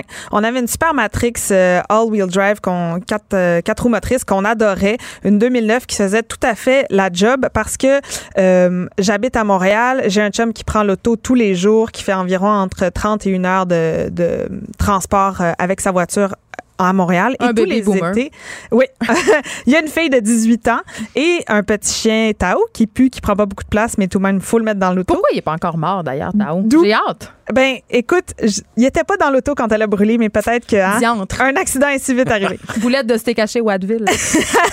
et donc. euh, et donc, cette voiture-là nous convenait parfaitement parce que aussi, euh, on habite dans Villeray. Il n'y a pas d'endroit où se parquer. J'aille ça pelleter. Fait que rentrer et sortir du banc de neige avec le 4 roues de Je motrice. reste moi-même dans Villeray et c'est Tu vois euh, ce que je des veux, fois du tu sport. vois ce que je veux dire. Et aussi, on va dans les Laurentides souvent, on a du trajet et l'été, je m'en vais à Kamouraska. Donc, il faut qu'on ait quand même de l'autonomie avec notre voiture. Mais je vais te dire, le seul vrai critère et le plus important, c'est que je veux pas que le char soit blanc. Pourquoi? Comment ça? C'est moins cher. Non, c'est pas vrai. Ça se peut pas que ce soit moins cher. Pourquoi blanc? Je Pourquoi trouve- pas blanc? Je trouve ça pas beau. Ah, ben. Je trouve que. Mais là, orange brûlé, come on! Là. non, mais là, OK. Attends, c'est ça. C'est ça que je veux te dire. C'est que moi, j'ai dû pendant sept ans conduire un char, le char de la honte, OK? Il était orange brûlé. C'est pas moi qui l'a choisi, cette couleur-là. Fait que là, là, Non. là, je veux choisir la couleur. Puis je veux pas que ce soit blanc, puis je veux pas que ce soit orange brûlé, puis je veux pas que ce soit vert pomme. Puis dans l'usager, c'est tout le temps des chars blancs. Quand je regarde pour des voitures usagées, c'est tout le temps blanc, puis je sais pas quoi faire. Je suis daltonien, hein? Germain, c'est tellement drôle parce que Alex Dufresne, au grand ayatollah de la diversité culturelle, fait de la discrimination sur la couleur. Juste dire ça. De la blanc. voiture. J'aimerais bien souligner de la Je voiture. trouve ça drôle. Et là, Germain, il faut Mais que souvent je te le, dise- souvent, le blanc, euh, la rouille va paraître plus parce que le contraste, tu sais, euh, Voilà. orange-brun de la rouille versus le blanc, ça frappe fort. Mais le tie-dye est très à la mode. c'est comme motif. Alors là, Germain, il faut que je te dise parce que je suis aussi euh, une fille de contradiction, comme Geneviève Peterson. Ça doit être pour ça qu'on est amis. Moi, je cherche quelque chose qui soit pas polluant parce qu'en ville, j'en peux plus des voitures. Je trouve ça horrible. La première chose à laquelle j'ai pensé, c'est de l'électrique. Après ça, je me suis dit, je peux pas le brancher devant chez nous parce que j'ai pas d'entrée de garage. Comment je vais faire pour faire des longues distances? C'est difficile. Je me suis dit une hybride, mais aussi, euh, on dirait que j'ai comme des goûts de luxe parce que je m'étais jamais intéressée aux voitures. Ah, viens de faire mon roi. Ouais. Je m'étais intéressée aux voitures, puis euh, jamais je m'étais Mais là, il faut que j'en achète une. Fait que là, à chaque fois qu'on est sur l'autoroute, je pointe à mon chum qu'est-ce que j'aime. Puis ça Tu tombe. obsédé. Oui, Ça, je suis obsédée. j'ai commencé à faire une obsession. Puis Ouais. là, je fais celle-là, celle-là, celle-là. Puis c'est toujours ben, soit BM, soit Jeep ou Volkswagen, puis des fois Land Rover. Fait Oh que là- my God, Land fait que là- Rover. fait que là, Germain, c'est tellement difficile pour toi parce qu'il va falloir que tu me trouves la voiture parfaite. Mais euh, aussi, je veux dire que je trouve que les Prius, c'est pas beau. J'aime pas ça. Je trouve que ça a l'air d'être des autos faussement d'un film de l'espace qui date des années aussi. 2000. Qu'est-ce qui se passe avec le coffre? Moi, je Pourquoi ils ont fait ça? ouais. Moi, je On dirait Blade. Runner. On a, été- on a, on a essayé d'aller chercher un peu d'aérodynamisme. Pour ces voitures-là où chaque dixième de litre d'essence compte, ben on essaie de, de- de- que, que chaque petite courbe soit plus efficace. OK. Mais oui, euh, c'est pas très Je sais pas quoi penser. Ouais, c'est ça. Mais achète une Tesla. Mais T'as là- pas un petit 100 000? OK. Alors, c'est ça. Ça, c'est l'autre critère. Fait qu'on veut all-wheel drive, pas blanc, euh, quatre portes. On veut aussi que euh, ça soit pas trop polluant et en bas de 30 000 Oh! Neuf ou Moi, usagé? Moi, j'ai pas de problème à aller dans l'usager. Ouais. Et là, c'est là que les vraies questions commencent. C'est-à-dire que, euh, je, je- je vais te dire mes questions en gros, mais dans l'usager, comment pas te faire avoir, est-ce que tu achètes d'un particulier? Si tu vrai que c'est moins Ah, cher ça, en ça. région? Ça, ça, ça commence que- à être croustillant. Est-ce que c'est moins cher quand c'est en région? Est-ce que je vais sur Kijiji? Est-ce que je vais sur Auto Hebdo? Est-ce que je vais chez le concessionnaire? Si je veux une hybride usagée, c'est une mauvaise idée parce que personne ne veut acheter, mettons, un iPhone de 2011 à cause de la technologie. Il y a de l'électronique dans les voitures hybrides, dans les voitures électriques. Est-ce qu'on veut pas de l'usager là-dedans? Tu dois m'aider. Tu dois m'aider. Mes oreilles saignent, question? mes yeux saignent. Alors, euh, pour ce qui est particulier versus commerçant, euh, moi, je pose toujours la question quelqu'un qui a une voiture à vendre, c'est quoi son but? Tout simplement. Ben, nous fourrer! Non, non. Tout simplement de vendre sa voiture. Quand un particulier Ouais. a une, une voiture, là, prenons un exemple, une Matrix orange brûlée et qu'il veut la vendre, ben, son seul but, c'est de la vendre. Mais Elle quand est tellement dure à vendre qu'elle a dû brûler sur le bord de la veine pour qu'elle s'en débarrasse. Hey, dites pas ça, Mais- mes assurances payeront pas. quand tu as un commerce et euh, que tu as des voitures à vendre, ben, c'est quoi ton seul but? Faire de l'argent. Ouais. Donc, pour moi, il n'y a même pas de. J'aime de- comment tu parles. Mais c'est ça, tout le monde veut nous fourrer. C'est ça? Non! Non, le particulier, il dit, Son le but, particulier, il c'est veut pas te c'est de fourrer, il veut vendre. départir Voilà. de sa voiture. Il est mal pris. Il veut de l'argent pour sa prix. voiture. Voilà. Souvent, lui, son, son, son, son prochain achat est déjà fait. Euh, il attend juste qu'elle parte de l'entrée. Euh, pour lui, c'est- c'est c'est du passé. Et, euh, Mais quand je l'achète au monsieur de Gatineau parce que j'ai trouvé parce que j'ai trouvé une voiture hybride qui ressemble à un Jeep Jimny Suzuki qui font plus qu'on peut pas acheter au Canada puis en même temps euh, qui est pas blanche quand je l'ai trouvé comment je sais qu'en l'achetant à ce monsieur là elle prendra pas en feu sur le bord de la 40 tu peux la faire inspecter. OK. Donc, euh, je sais pas si tu es membre CAA. Oui. Mais ben là comment pensez-vous que je suis revenue à Montréal? Ben, il me semble Pas que quand on a pouce. fait un flat avec l'auto de mon chum, on C'était- a dû... c'était ma carte CA Ah, pour parce que la tienne t'en avais pas C'est vrai? Euh, ouais Ah. Continue, donc, oui, en étant membre CAA, ça donne, là, du- parce qu'il y a différents forfaits, en tout cas. Bref, tu as droit à des, à des inspections chez des garages. vrai? euh, des garages recommandés. Donc, euh, ça va te permettre justement d'être sûr. Ben, au moins de savoir ce que tu achètes. Tu sais, Est-ce qu'il faut refaire les freins sur la voiture? Est-ce que euh, y a des débuts de rouille à certains Mm-hmm. endroits? Au moins, tu vas être en connaissance de cause. Puis ça, je te conseille de faire ça seulement lorsque euh, ton, euh, ton choix va s'être presque arrêté sur une voiture en particulier. Parce que si tu commences à faire non, je mets toutes les voitures de la province, ce sera pas fini. T'auras pas Je fini. suis là. d'accord avec toi. J'ai une autre question par rapport à euh, l'économie d'essence puis aussi à la pollution. Quand on parle, là, est-ce que, est-ce que j'ai raison de penser que vu qu'on a fait des longs trajets et Ouais. que j'ai pas de stationnement à la maison, Ouais. une électrique, c'est pas une bonne idée? Ben, parce que je pourrais effectivement, me si t'as pas d'endroit à la maison pour brancher le véhicule, Ouais. c'est un peu euh, un peu dommage. Euh, je sais pas c'est quoi le- l'emploi de ton euh, de ton Il est chum, comédien. OK. Donc donc dans le grand building en verre où il ne travaille pas, il n'y a pas une prise de- y a pas une prise dans, dans le garage là. exactement. Voilà. Donc euh, ça ça peut être souvent une solution intéressante, sais, de faire toutes les recharges euh, Mm. Au travail, mais visiblement là ça ça s'applique pas. Ça. Euh, par contre, comme il, comme il fait beaucoup de, de villes, Ouais. une hybride rechargeable peut être euh, une hybride ou une hybride rechargeable peut être euh, peut être intéressante. C'est ça. Parce que là, en ce moment, on a un ami qui, euh, voyant notre déboire de feu de voiture, nous a prêté sa Prius Prime. Oui. Donc, qui est une hybride rechargeable. Et comme des gens pas habitués, on oublie tout le temps de la recharger. Mais c'est pratique parce que tu as quand même un moteur à essence qui fait que quand tu oublies comme nous autres de la recharger, c'est Puis possible. tu as une quarantaine de kilomètres d'autonomie. Donc si tu réussis à la brancher, tu fais tous tes trajets oui, euh, mais c'est ça. quotidien avec C'est ça. pas beaucoup. Et- Non, mais euh, tu sais quand tu fais une demi-heure en ville, on s'entend que tu dépasses pas le C'est ça. C'est parce que là, on était à Kamouraska avec Ouais, la voiture. voilà. On Mais- allait au dépanneur, on revenait, batterie vide. là. Mais, Mais là, en- attends, oui. ma question quand même, parce que là, on parle des bornes. fini, euh, non, mais j'ai levé ma main comme au- à l'école pour parler. Euh, non, mais on parle Ben, des on est à la bornes radio, je te sont- vois pas. Mais regarde-moi. Quand on parle des bornes, j'ai l'impression qu'à Montréal, il y en Ouais. a beaucoup, mais qu'en région, pas tant. Ben, les infrastructures sont en fonction de la densité de, de, de population. Donc, si tu veux Puis, sortir. oui, tu as des bornes publiques du circuit électrique, mais la 99 C'est plus facile en des recharges que tu vas faire, gens. tu vas les faire chez toi. Moi, je me suis rendu compte qu'en région, il n'y avait pas de problème parce qu'à chaque fois qu'on garde la voiture, t'es dehors, t'es à côté de ta prise. Quand tu vas Ouais. chez des amis, tu peux. Fait que c'est un mais, préjugé. mais aller au dépanneur, que au bout de, tu sais, tu fais 20 minutes de char pour y aller, 20 minutes pour revenir, t'as plus de batterie. Là, j'avoue Ouais. que j'ai fait, oh là, OK, ça part très, très vite. Mais toi, tu Mais ça, ça dure ville- combien de temps par, par année quand tu es à C'est ça, une c'est juste semaine, deux Ouais, semaines, ouais, c'est ça. c'est... Donc, tous les trajets quotidiens, du lundi au vendredi, Ça se fait, tu penses? tu les fais en mode tout électrique. Puis le week-end, quand tu vas au chalet, quand tu vas quand tu, quand tu sors de la ville, ben là, tu as le moteur à essence qui embarque. Mais Puis tu vas faire le plein, quoi, une fois par mois? Mais il faut que je la recharge quand même pour profiter Oui. de ça. Donc là, moi, j'ai une Oui. borne électrique pas loin de chez nous. Oui. Mais, Mais, ça, tu, tu peux la brancher directement dans le mur aussi, la, la Prius Prime. euh, clairement, mais comme j'ai pas de mur parce que je suis dans Villeray, je dois aller Ah, à la pas de borne. prise extérieure. c'est J'ai pas de dit. prise extérieure. Puis j'avoue qu'une extension qui sort par le balcon. Pas euh, le droit, pas le droit. Mais c'est aussi que les bornes électriques, ils reviennent, ça devient cher en bout de ligne aussi. Oui. C'est Oui. c'est pas long de recharge, Parce c'est qu'il faut deux payer heures. pour recharger Tu dois sa payer, t'as une petite carte, tu payes pas. Parce que là, regarde, je charge mon auto à la À ce maison. moment-là, une hybride régulière, ça pourrait être une excellente solution. Mais je suis d'accord, mais comment ça marche? Je comprends pas comment je comprends pas comment ça marche une hybride. Quand est-ce que tu rentres en mode électrique? Quand est-ce que tu rentres en, en- en- en essence? Puis comment si tu branches pas ta batterie est fait pour se charger? C'est le moteur qui tourne, c'est les roues, c'est quand tu freines.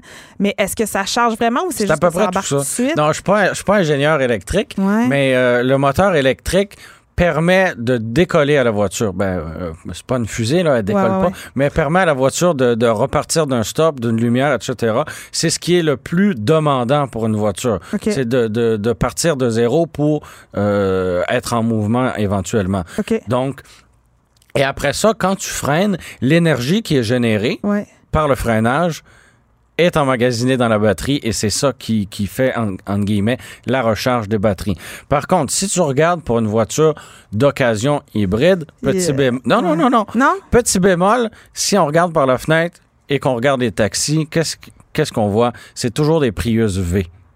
OK. Une- ce qui veut dire que c'est une très bonne voiture, mais est-ce que tu veux te retrouver avec une voiture qui a su rouler presque 24 heures par jour dans les dernières années? Pas nécessairement. Mais pourquoi tu dis Prius V? Qu'est-ce que c'est le rapport avec Prius V puis les taxis Ah, ben parce qu'il y a plusieurs, euh, plusieurs variations de la Prius. Tu me Mhm. parlais de la Prius Prime Ouais. tout à l'heure. C'est la version hybride rechargeable. Ouais. Mais tu as une version, entre guillemets, familiale un peu.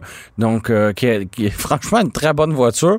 Mais euh, c'est Utilisé c'est- beaucoup par les chauffeurs de taxi. C'est C'est ça, ça, c'est c'est ça que je ça. comprends. Voilà. voilà. Puis oh, on n'oublie pas que j'ai besoin all-wheel drive. Exactement. Donc Mais là, dans les hybrides, depuis, depuis l'année drive- dernière, Toyota a une Prius. Oui, elle est archi laide. Oui, je le sais. mais on peut passer par-dessus, non? Moins laide que ton char euh, orange brûlé. Ben, pour vrai, là, je sais pas. Parce que le char orange brûlé, il s'assumait d'être laid. Là, celle-là, elle a l'air de vouloir jouer dans Blade Runner. En tout cas.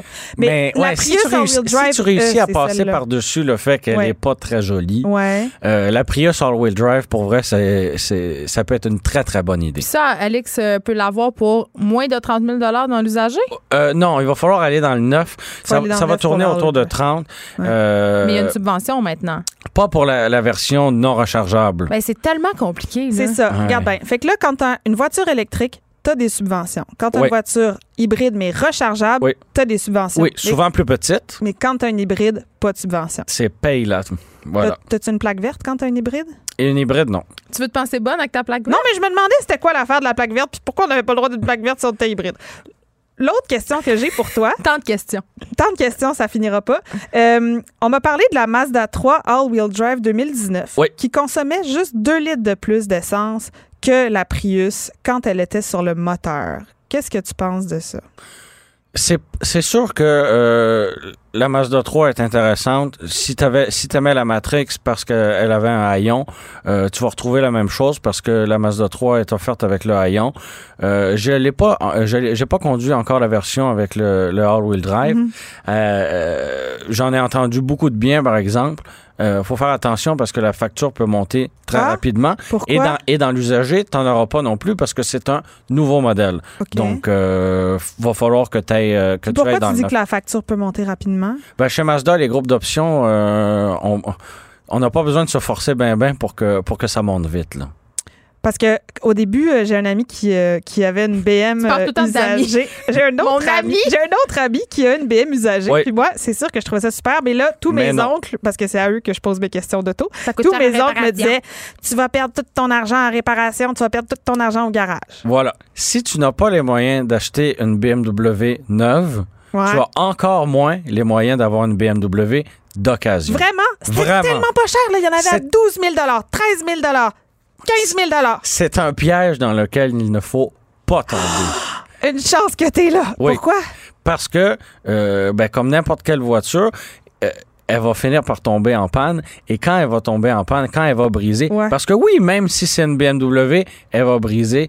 Et là, ça va coûter cher parce que Les pièces sont hyper chères. exactement, Geneviève. Je suis quand même que- étonné. Bravo. Elle a lu tout le guide de l'auto, elle l'a dit. Voilà, Je voilà. suis moins, Des fois, elle peut euh, devenir un peu monomaniaque. Je suis moins analphabète de l'auto qu'on peut le penser au OK, départ. est-ce Donc que voilà, l'entretien, même chose pour- l'entretien et réparation. C'est ça, pour toutes ces pour- voitures pour- de luxe. Pour, les voitures de luxe allemandes, là, Mercedes, euh, BMW, Vaux. Audi. Vaux, c'est un petit peu moins pire, Vaux, mais il faut mes pas préférés. reculer trop en âge. Euh, ça reste des voitures à un certain point capricieuses. OK. Euh, c'est c'est pas ce que je place dans le haut de ma liste Non? Bon. pour des voitures d'occasion pour monsieur, madame, tout le monde. Là, Alex Dufresne, est-ce que tu es plus mêlé ou moins mêlé que tantôt? Puis est-ce que tu sais davantage vers quelle voiture tu tournerais? ou- Ben là, non, là, ma, ma question finale, en fait, on a éliminé des choses. OK, qu'est-ce qu'on a On a éliminé? On a éliminé les, les, les, les BM usagés. Ouais. On a éliminé l'électrique. Ouais. Aussi les Land Rover, juste à dire. Ah, Il y en a jamais vraiment été question, je pense. Allez, va J'aurais vraiment, Ça a duré- ça a vraiment duré voulu 15 parler des secondes sur l'autoroute, parce oui. que moi, j'aime ça quand ça ressemble à un petit Jeep. Mais, Ouais, mais malheureusement, on n'a plus de Suzuki au Canada. Mais Ouais. acheter une Suzuki usagée. Moi, là, mon rêve, c'est la Ouais. Vitara des années 90. là. Oui, mais là, là, on n'est pas dans le rêve, on est dans la réalité. On, on veut une Ouais. voiture Ok, réelle Germain. pour toi. Oui, Germain, je t'ai dit toutes mes affaires, je t'ai dit mes rêves, je t'ai dit tout ça. Qu'est-ce que toi, tu me suggères? la Prius Ah, drive. non, pour vrai? Oui, t'achèteras un, un- un espèce de cache-yeux comme on a dans l'avion pour dormir, là, comme ça, t'en en verras pas. drive, vraiment. Mais oui. Puis Ouais. pas J'ai usagée. remarqué un le truc. loup. Comment? Le cache-yeux dont tu parles, ça s'appelle un loup. Ah, ben merci, Mais- euh, Je merci. suis là Mais- pour euh, ta pédagogie. Germain. La Prius, Mais en fait, je veux pas dire un truc. alors pas d'hybride usagé. non. Tu me conseilles pas Ben oui, tu pourrais y aller dans l'usager, mais t'auras pas le all-wheel drive Ah, c'est ça. auquel tu sembles Y a tenir. aucun- mon le Dieu. all-wheel drive. Tantôt, tu demandé. Hey, Geneviève, tu te souviens de l'accident qu'on a eu? Demande-toi pourquoi on l'a eu. Quel accident? Sur le bar, là, dans l'hiver, sur le bar, que le monsieur voulait pas nous ouvrir la porte Oui, oui, oui. Quoi? C'est ça, le all-wheel drive. C'est quoi cette histoire? C'est quand t'arrives pas à te rentrer dans le banc de neige ni à t'en sortir. puis que Voilà. Ouais, voilà. Ouais, ouais.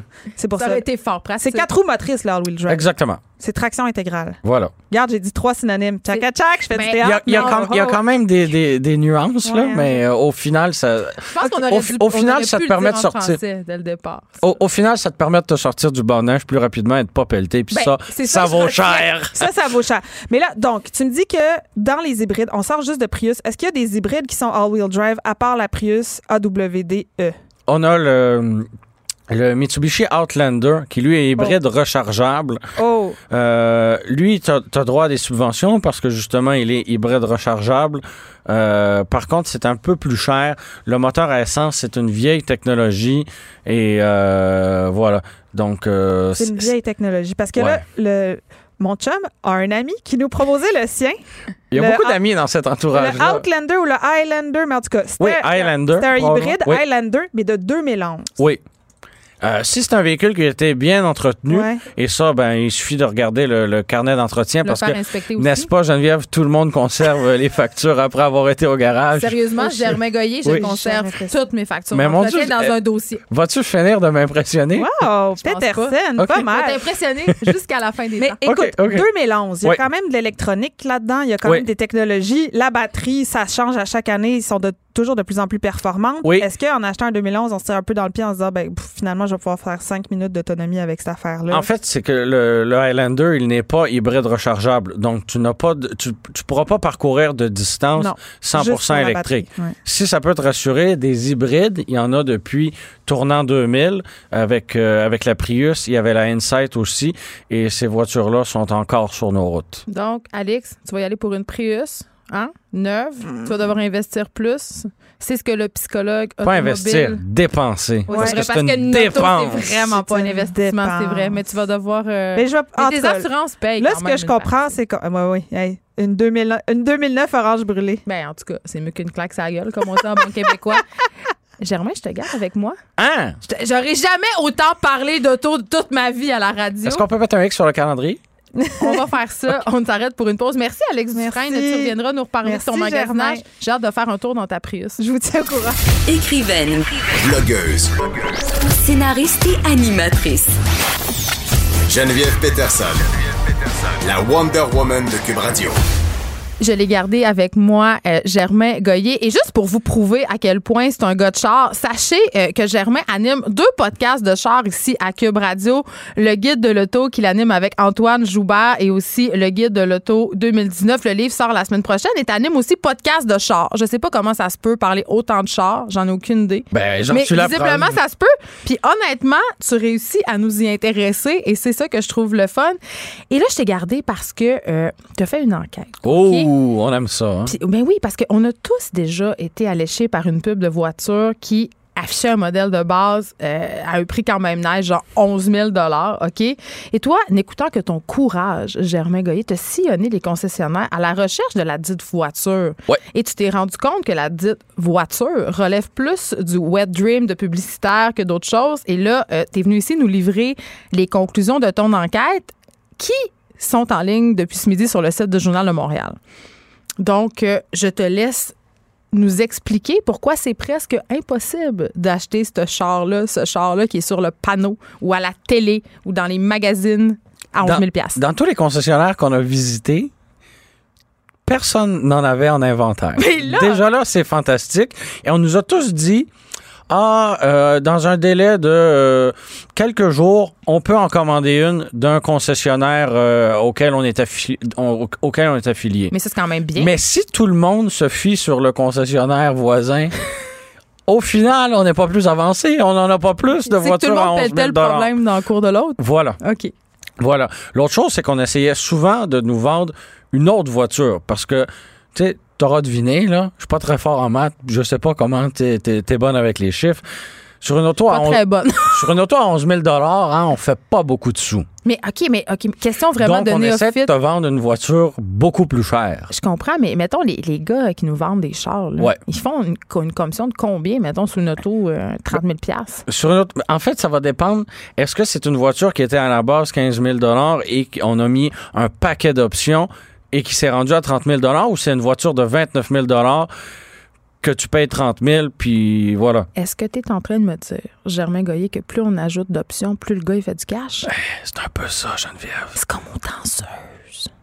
Ah, je, je ne pourrais pas dire. Mais OK. Oui. Oui, oui, parce que c'est pour ça, nous, moi, moi quand je magasinais pour euh, la Micra, par exemple, le vendeur chez Nissan, il m'a dit Ah, on pourrait te rajouter un aileron, on pourrait te rajouter des sièges chauffants, je cite, jobber, on pourrait te rajouter des garde-boue. Tu sais, mais moi, tout ce que je veux, là, c'est l'auto de base, puis t'essaies de me rajouter des accessoires. Parce que qui veut ces autos-là, 11 000 des jeunes, des étudiants, oui, des gens des pour qui les autos, ils qui se déplacent là, très peu, ça. exactement. Ouais. Donc, euh, quelqu'un qui veut pas nécessairement avoir une auto d'occasion, qui veut une voiture neuve. Euh, cela dit, à l'achat, si on la paye comptant, la voiture, c'est pas nécessairement euh, un mauvais achat, justement. Par contre, si on vient pour la financer, là, c'est franchement moins intéressant. Pourquoi? Parce que pour la version de base, ce qu'on magasinait en fait, parce que la voiture à 11 000 ben, le taux d'intérêt, il est deux fois plus élevé que pour une version avec légèrement plus d'équipement. Pour la plupart de... Mais c'est illogique. ben, en fait, il se rattrape avec ça. Tout simplement. Et si on passe à la location, exemple pour la, pour la, la, la Spark, ben on double encore. Donc, le taux d'intérêt, il sera pas de 2,5, il sera pas de 5, il va être de 9% Mais c'est presque du Shylocking. Tu l'as dit. OK. Tu l'as dit. Puis ça, c'est les petits caractères qu'on lit, qu'on qu'on devrait lire, mais qu'on ne lit pas tout le temps. Il y en a beaucoup. En ce qui concerne la Ouais. voiture. Euh, moi, euh, pour, euh, quand je suis allée chez le concessionnaire, j'étais assez flabbergastée de voir tous les trucs auxquels je m'attendais pas, justement, qui sont pas inclus. Moi, je pensais pas, que- je pensais que l'air climatisé, mettons. là. Je suis sûre qu'il y a plein de personnes qui apprennent ça, là, que quand tu vas une t'acheter un char. l'air C'est climatisé. ça. Eh oui. Voilà. Puis ça vient pas nécessairement, c'est une option, puis tu sais, tout ça, là. Oh, Ça oui. me fait capoter. Donc, cette auto-là, elle, elle n'existe pas. Si on essaye de la financer, les taux euh, d'intérêt explosent, mais il y a aussi les frais de préparation. Voilà. Ça, c'est quand même. euh, euh, au Québec, on est chanceux, entre guillemets, parce que les prix affichés euh, doivent tout inclure, à l'exception des taxes. Donc, autrement dit, les frais cachés, il n'y en a pas.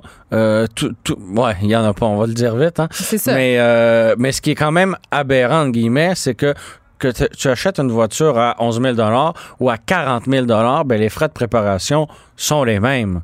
Je comprends que le camion qui transporte la voiture de l'usine jusqu'au concessionnaire, lui, ça change pas grand-chose que la voiture euh, vale 11 000 ou 40 000, mais toujours est-il que la part de la facture qui est réservée aux frais de transport et préparation, le 1500 pièces sur le 11 000, il fait bien plus. 1500 piastres, des Ouais. frais de pré- Ouais, ouais, Mais préparent comment? hein? C'est quoi, ils achètent une robe de bal? Qu'est-ce qu'ils font? Ben, je sais pas, on pourra On leur, le sait pas. On, pourra leur demander. Est-ce que c'est comme les En fait- frais d'administration quand tu achètes des billets de spectacle qui sont comme vraiment chers, puis on sait pas à quel point ça coûte cher administrer des billets? Ah oui, c'est, Ginette qui prend le téléphone puis qui, qui, qui administre tes billets, je sais pas.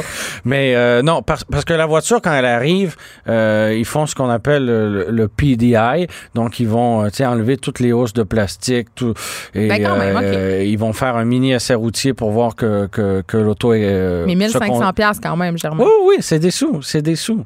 C'est des sous.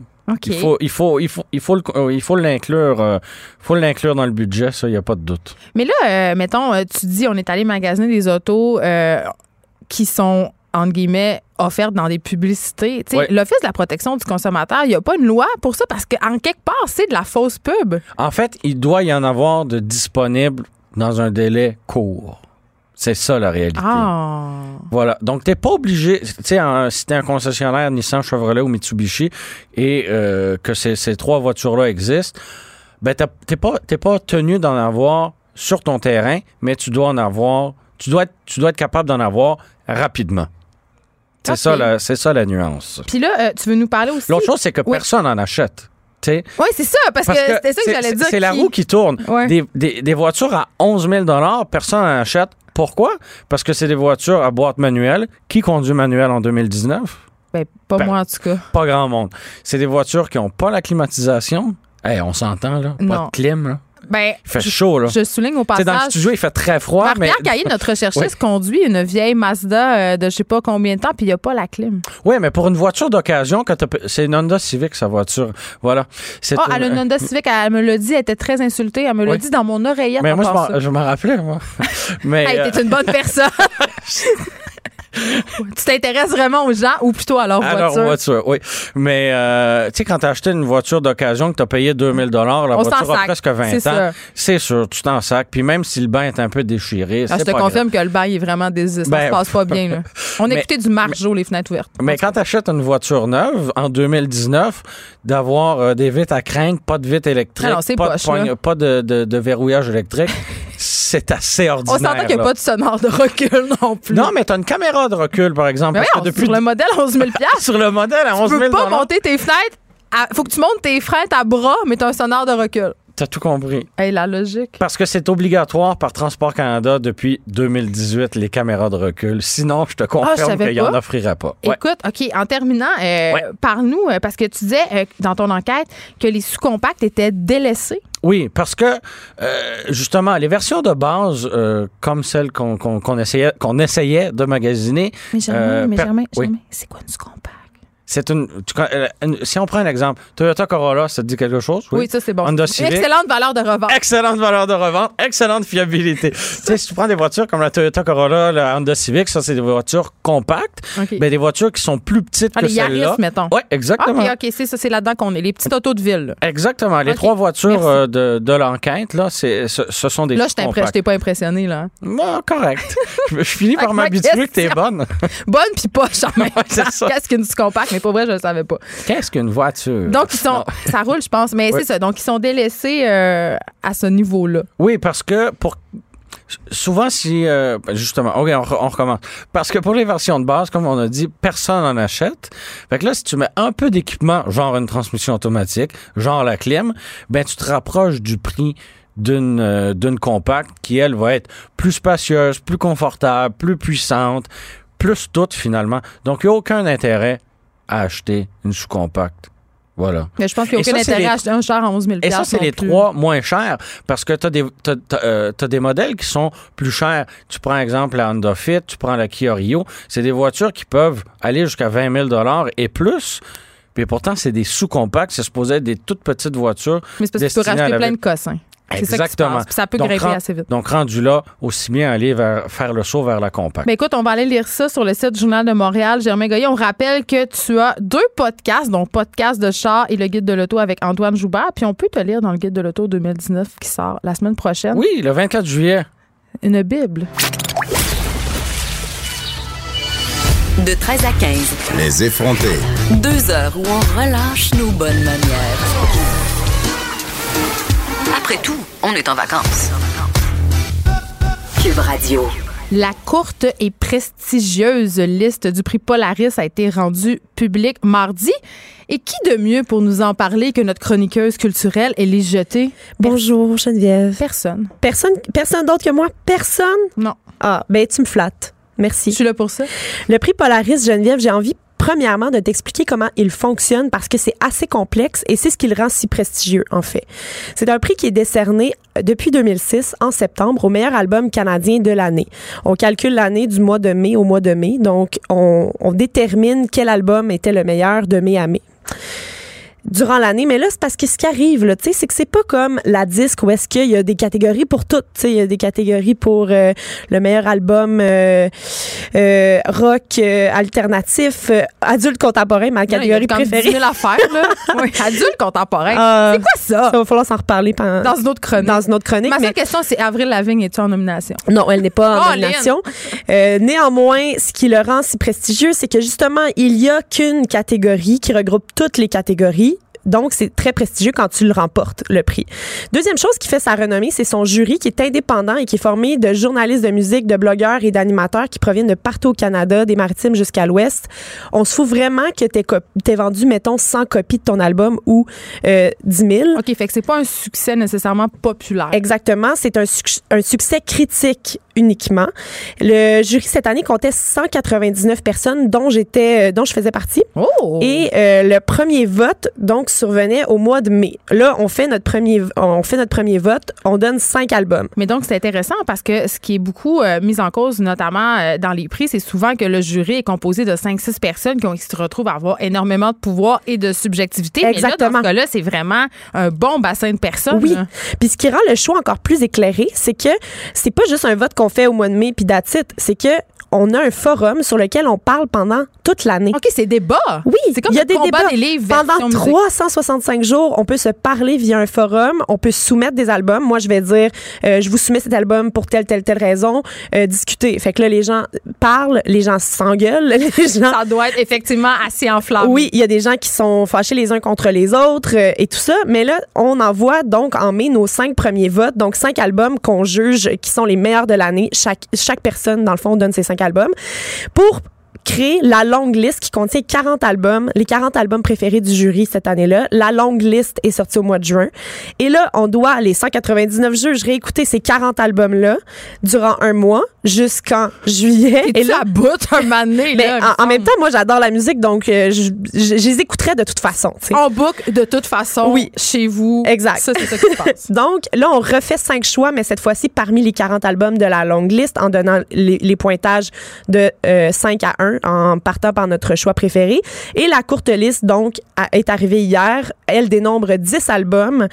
Et euh, quand tu fais partie de la courte liste, c'est très prestigieux. Il y a eu des années sans album québécois dans la courte liste. Il y a eu des années sans album francophone dans la courte liste. Puis personne crie au scandale? Il y a eu des, il y a eu Zizani à plusieurs reprises. C'est ça, là. Oui. Puis euh, c'est toujours un album très unique qui gagne l'année passée, c'est Wallastoki Yik Lintu Wakonawa de Jérémy Dutcher qui a gagné. On salue que- ton accent. Oui, merci. Euh, mon accent, oui. Euh, c'est un chanteur d'opéra qui a décidé que son premier album comprendrait des chansons traditionnelles interprétées en Wolastoq, qui est une langue euh, des Premières Nations du Nouveau-Brunswick. Donc lui, c'est tout le temps quelque chose de full précis, euh, mais des fois, il y a des années où c'est un petit peu plus régulier, si on veut. Mais cet album-là a remporté l'an dernier. En ce qui concerne la musique du Québec, j'ai remarqué cette année qu'il y avait c'est là, que- c'est là que je te dis qu'il y a souvent des chicanes, mais il y a eu une grande ouverture des gens qui sont unilingues anglophones pour écouter les albums franco. Puis ça, tu penses que c'est dû à quoi, Élise? Je sais pas c'est dû à quoi, mais j'ai vraiment eu des bonnes discussions avec des anglophones qui me demandaient, mettons, de leur expliquer des chansons de Les Louanges. tu sais. Ils, ils voulaient savoir de Mais quoi ça parlait. justement, ça. euh, parce que le, le, le beat voyage plus à cause d'Internet. Je Peut-être pense aussi parce que- qu'on sauve. Ben, le- les Spotify de ce monde aident ça. quand même à, à À ce que la musique se dé- démocratise. Puis euh, il y avait il y avait quand même un hype au- autour de certains artistes euh, francophones cette année. Euh, pas, pas seulement les louanges. Là, il y a Laurence Anne qui a pas fait la, la cote si on veut, mais elle a été aussi dans la longue liste. On en a parlé beaucoup dans les forums du Polaris. C'est arrivé une seule fois, Geneviève, qu'il y a eu un gagnant francophone. Carquois, en 2010, avec Les Chemins de Verre, a gagné le, le Polaris, le Ouais. prestigieux prix. Puis là, ce qui est arrivé cette année, c'est que c'est jamais arrivé qu'il y avait autant d'albums québécois sur la courte liste. Il y en a 5 sur 10 qui sont québécois cette année. Dont, euh, parmi ceux-ci, un album en français complètement, Les Louanges, La nuit est une panthère. On va aller entendre un extrait Westcott. Je sais, je pas le mais le plus à pleurer. Mais laisse couler tout, et là, je commence à me faire chier. Faut juste je me trouve une pas, je te jure, moi, c'est Je te mentirai pas, Élise, mon cœur va aux louanges. Oui, Je hein? suis euh, une fan absolument Ouais. euh, complète. Donc, euh, je- souhaite que ça soit ça qui gagne. Oui, ben c'est le projet musical donc de Vincent Roberge pour ceux qui ne le connaissent pas. Il a été connu euh, notamment avec euh, les Francs ouvertes. C'est son premier album, ce qui le rend encore plus, c'est encore plus excitant qu'il soit dans la courte liste. Euh, donc c'est un rock doux et groovy, des accents funk et c'est vraiment un un gars qui fait presque tout par lui-même. Donc, c'est ce qui rend cet album-là vraiment unique. Et la qualité des textes. Les textes sont incroyables. C'est Oui. ça, là. Ça sonne comme une tonne de briques. C'est de la poésie. Oui. Euh, Puis, puis j'ai vu aussi des versions acoustiques de ses, ch- de ses chansons. Tu sais, des fois, il est juste avec une guitare puis il fait des petits puis ça shows. fonctionne aussi? Puis ça fonctionne aussi parce que justement, c'est la puissance. C'est là qu'on sent que la puissance du texte est là. tu sais. Si ton texte est moyen, mais que ta musique est excellente, tu seras jamais capable de faire euh, une perfo acoustique qui va sonner. tu sais. Puis lui, on dirait qu'il peut tout faire. C'est vraiment, vraiment fascinant. C'est à découvrir si vous ne l'avez pas déjà Oui. fait, évidemment. Donc, il est sur la courte liste. Il y a aussi un album bilingue québécois qui est sur la courte liste. C'est Le Mal de Fête Nat. C'est un groupe de Hull. On va aller entendre la chanson Patio Tuesday.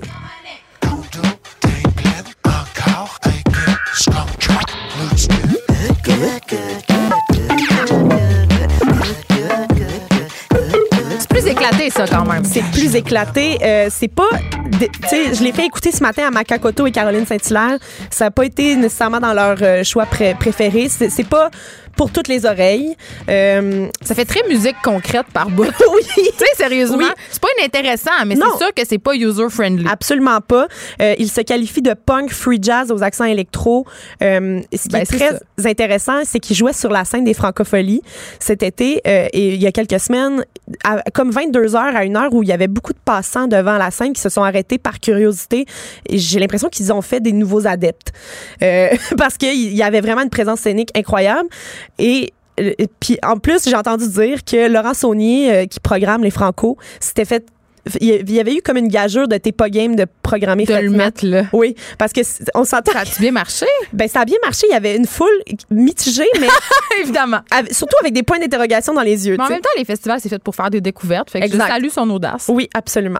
On a également euh, sur euh, la liste un album trilingue qui est de Ballad of the Runaway Girl d'Ellie Sapi.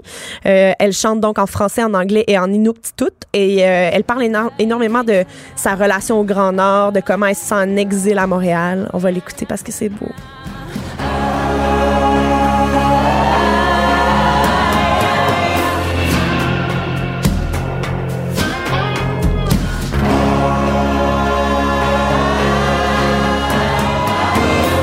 J'avais fait une entrevue avec euh, Ellie Sapi quand elle a sorti cet album-là, puis elle me disait que elle, avait de la difficulté à vivre quand ça faisait trop longtemps qu'elle n'avait pas vécu au rythme du Nord. Puis je, je trouvais ça tellement inspirant, sa manière de voir le Grand Nord. Euh, donc, elle en parle beaucoup dans cet album-là, euh, dans les trois langues. hein. donc, euh, ça, ça risque de le rendre très intéressant pour le jury de la finale. Il y a aussi l'album Working Class Woman de Marie Davidson. C'est une fille de Montréal qui est dans le milieu de la musique électro très sombre. Work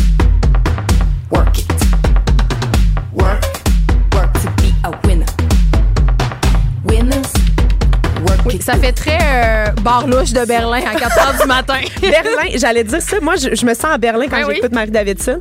Pourtant, elle est bel et bien d'ici. Euh, ça- cette chanson-là qu'on entend s'appelle Work It Out. C'est un album très féministe. Ça parle beaucoup de, du côté puissant des femmes, l'éloge du travail effréné d'une femme qui se débrouille toute seule. Euh, elle a un propos, tu sais, même ça fait de l'électro. Puis une Oui, parce femme. que souvent, c'est de la musique un peu vide de sens et de propos. hein. Oui, c'est très mais répétitif. Exactement. Puis c'est très rare aussi une fille qui fait euh, un électro aussi engagé. Euh, la, la musique électro, tu sais, c'est souvent premièrement instrumental. C'est rare Il y a que... Daft Punk quand même qui Oui. se risque aux propos euh, puis qu'ils réussissent assez bien, mais Oui. c'est vrai que ce sont quand même des exceptions dans Oui. cet univers-là. Mais Made in Québec, c'est dans ce qui se Ben, fait mieux. pas mal à ça. Oui, c'est ça. Et finalement, la dernière et non la moindre des candidates québécoises, c'est Dominique Fils-Aimé, l'album Stay Tuned. La chanson qu'on entend, c'est Revolution Serenade. Donc, c'est en anglais? Oui, celui-là est en anglais.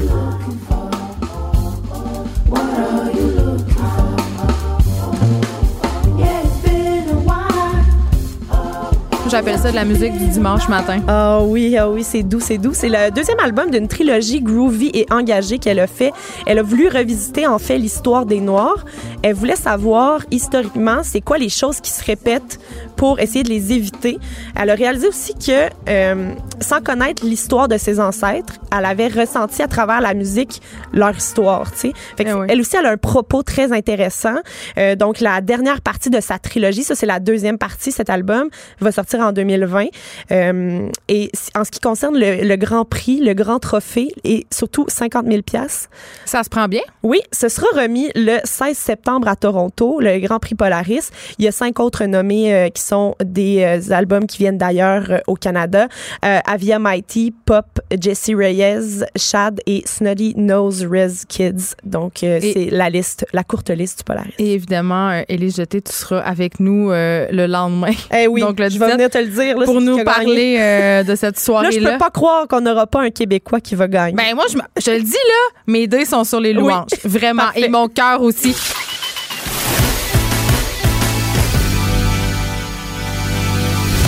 Elle a du mordant. Et aucun règlement municipal ne l'interdit.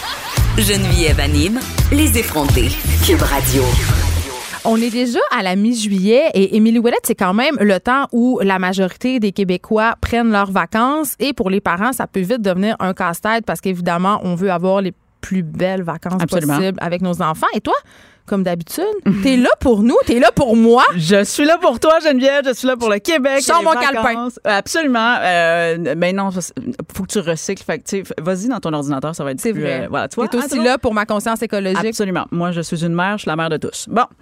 Euh, non, mais en fait, oui, j'ai réfléchi à ça, puis je veux vraiment le dire d'entrée de jeu, là, c'est, c'est, c'est pour des vacances pour qu'on ait du fun, nous aussi. C'est-à-dire que je le sais, puis je vais le dire. Moi, des fois, je, je vais, le- écoute, on s'en parlait juste avant, mais je vais le dire aussi. Moi aussi, ça m'arrive des fois de prendre des vacances de mes vacances.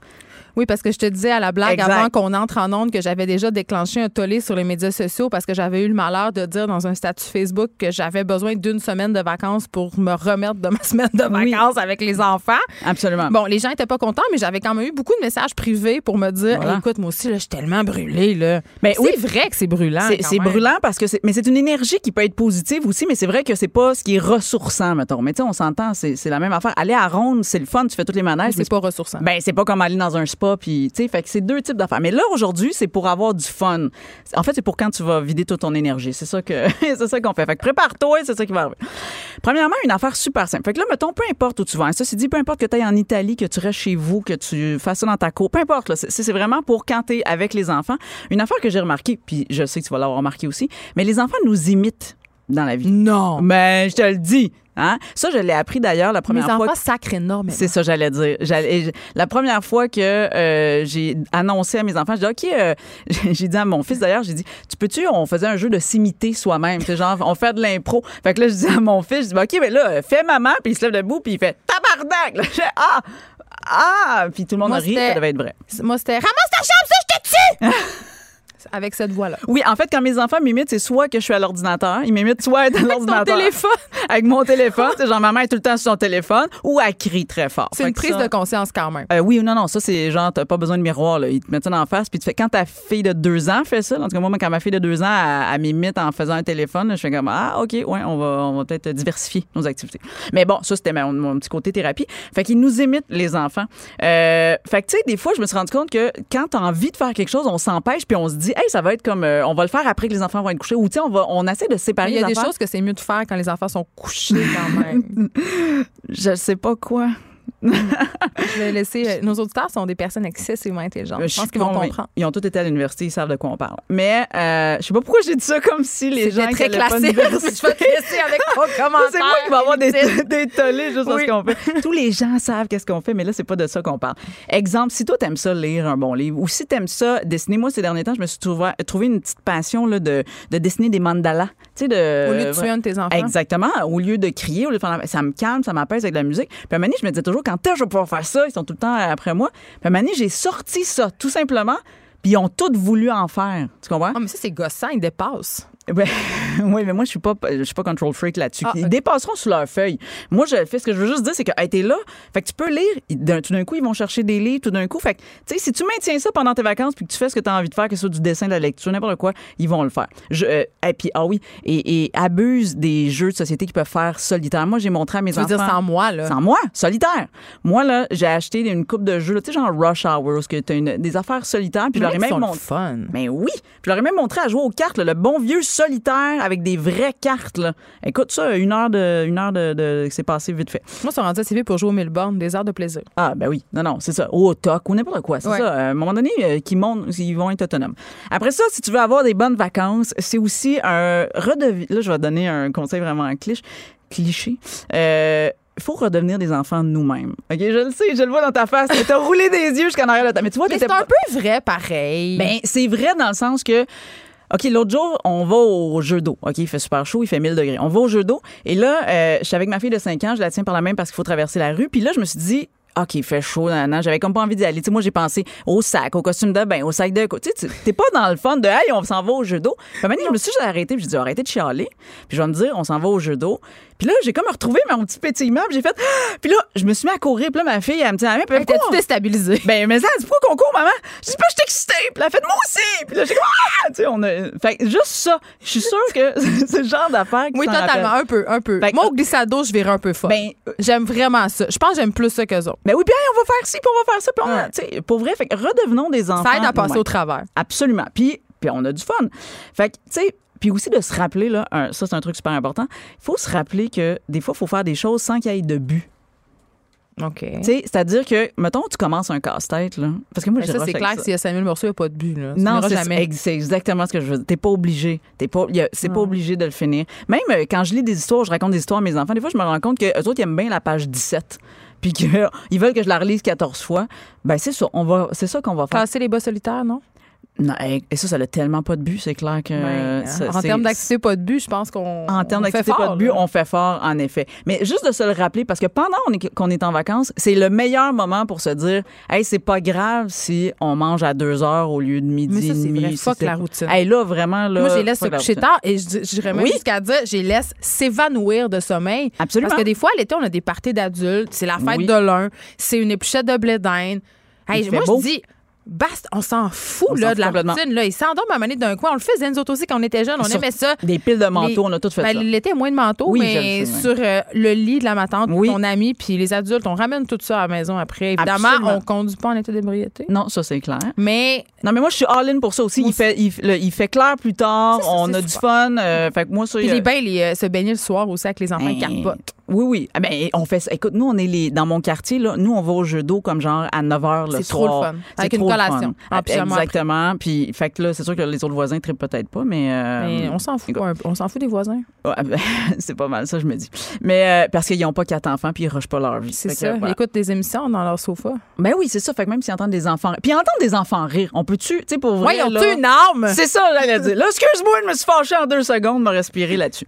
Euh, Puis donc, dans les vacances, c'est aussi le le meilleur moment pour parler puis dire des niaiseries puis pour juste comme là moi c'est le, le festival j'aime pas ça jouer à ça durant l'année je suis trop stressée mais durant les vacances moi là j'ai des enfants qui aiment beaucoup jouer au jeu des choix tu sais qu'est-ce que t'aimerais mieux maman genre euh, mourir noyé ou mourir brûlé tu sais genre de Mais, mais tu peux-tu dire aucune de ces réponses? oui mais là c'est pas le jeu c'est ça C'est ça que Ah. je te dis moi j'ai pas le temps durant l'année Tu réponds mourir d'un long cancer. Tu réponds ça. Ça jette un froid quand même. Ben, tu sais, T'as des déjà, drôles de jeux, là. J'ai des drôles. Non, mais mes enfants, oui, ils vont. Est-ce que t'aimes mieux manger? Ils vont dire, est-ce que t'aimes mieux manger ton caca ou boire du pipi? Tu sais, comme ça va être. Moi, je choisis clairement le pipi. Ben, moi aussi, pour plein de choses, des protéines. Tu vois, ça part des discussions. Mais c'est aussi euh, la soie dans. En tout cas. oh, j'ai eu l'image. je suis désolée. J'ai eu le goût un peu dans ma tête.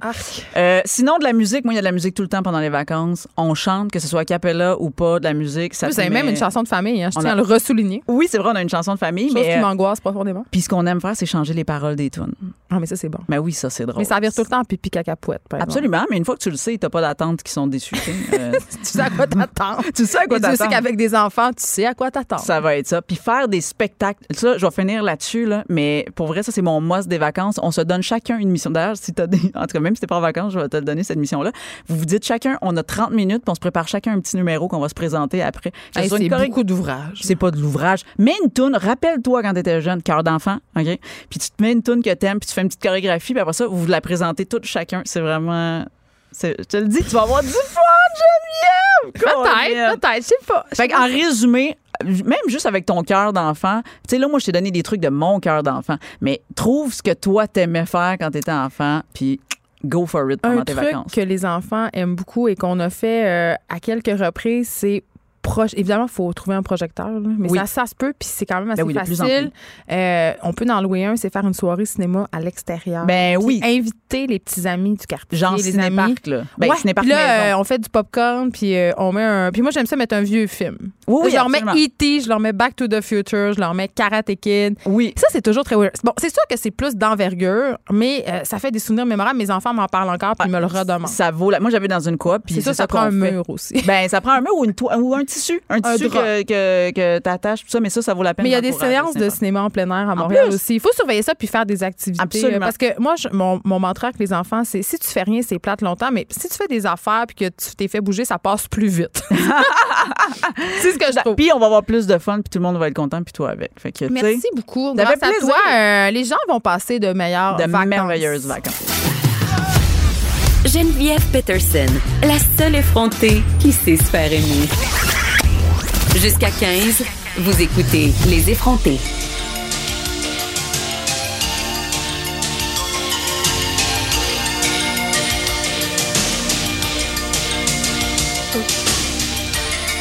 À chambre en ville.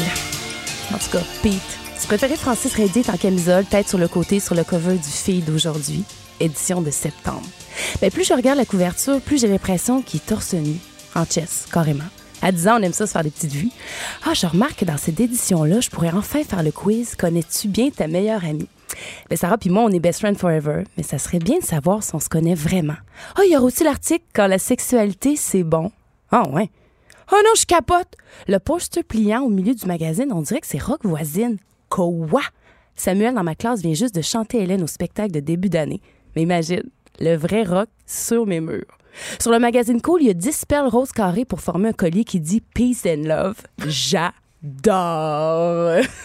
Oh, Mariam, tu me replongé dans mon, mon- ma préadolescence, je dirais ça. Des beaux souvenirs, hein? Ben quand même, écoute, euh, là tu fais allusion évidemment au magazine Fille d'aujourd'hui et je dirais pour la petite histoire que j'ai déjà fait de la radio avec Francis Redé pendant quand même quelques saisons. Ah, ben quand même. Et euh, la première fois que je l'ai rencontré, parce que je l'avais jamais vu avant, j'ai pogné un petit quoi parce que c'était Pete dans Chambre en ville. Exactement. Je m'en suis jamais remise. Ben, écoute, on se remet au fait d'aujourd'hui. Magazine, les abonnements, euh, pas de Facebook, pas d'Instagram, un peu de Napster, un peu de. On était des grands ados déconnectés, selon moi, de toute cette sphère web où tu googlais. Tu sais, maintenant, tu googles tes angoisses, puis tu as une réponse. Mais à cette époque-là, on essayait de, se parler entre filles, puis essayer de se, reconnaître à travers nos, nos grands problèmes d'adolescente. Et Filles d'aujourd'hui était quand même une ressource. Mais moi, j'étais abonnée, là. T'attendais ton numéro. hein? J'attendais mon numéro euh, qui arrivait, évidemment, tu y as fait allusion, souvent en sachet avec une petite Un surprise. petit quelque Un petit collier. euh, moi, je me rappelle, never forget, les colliers de tatou, là, Oui. qui reviennent à la mode, by the way. Oui. Euh, mais j'attendais ce magazine-là parce que. il y avait pas peur. Il y avait des reportages euh, qui faisaient grincer des dents ma mère, je m'en rappelle, Oui. dont un entre autres euh, où on parlait de la pipe.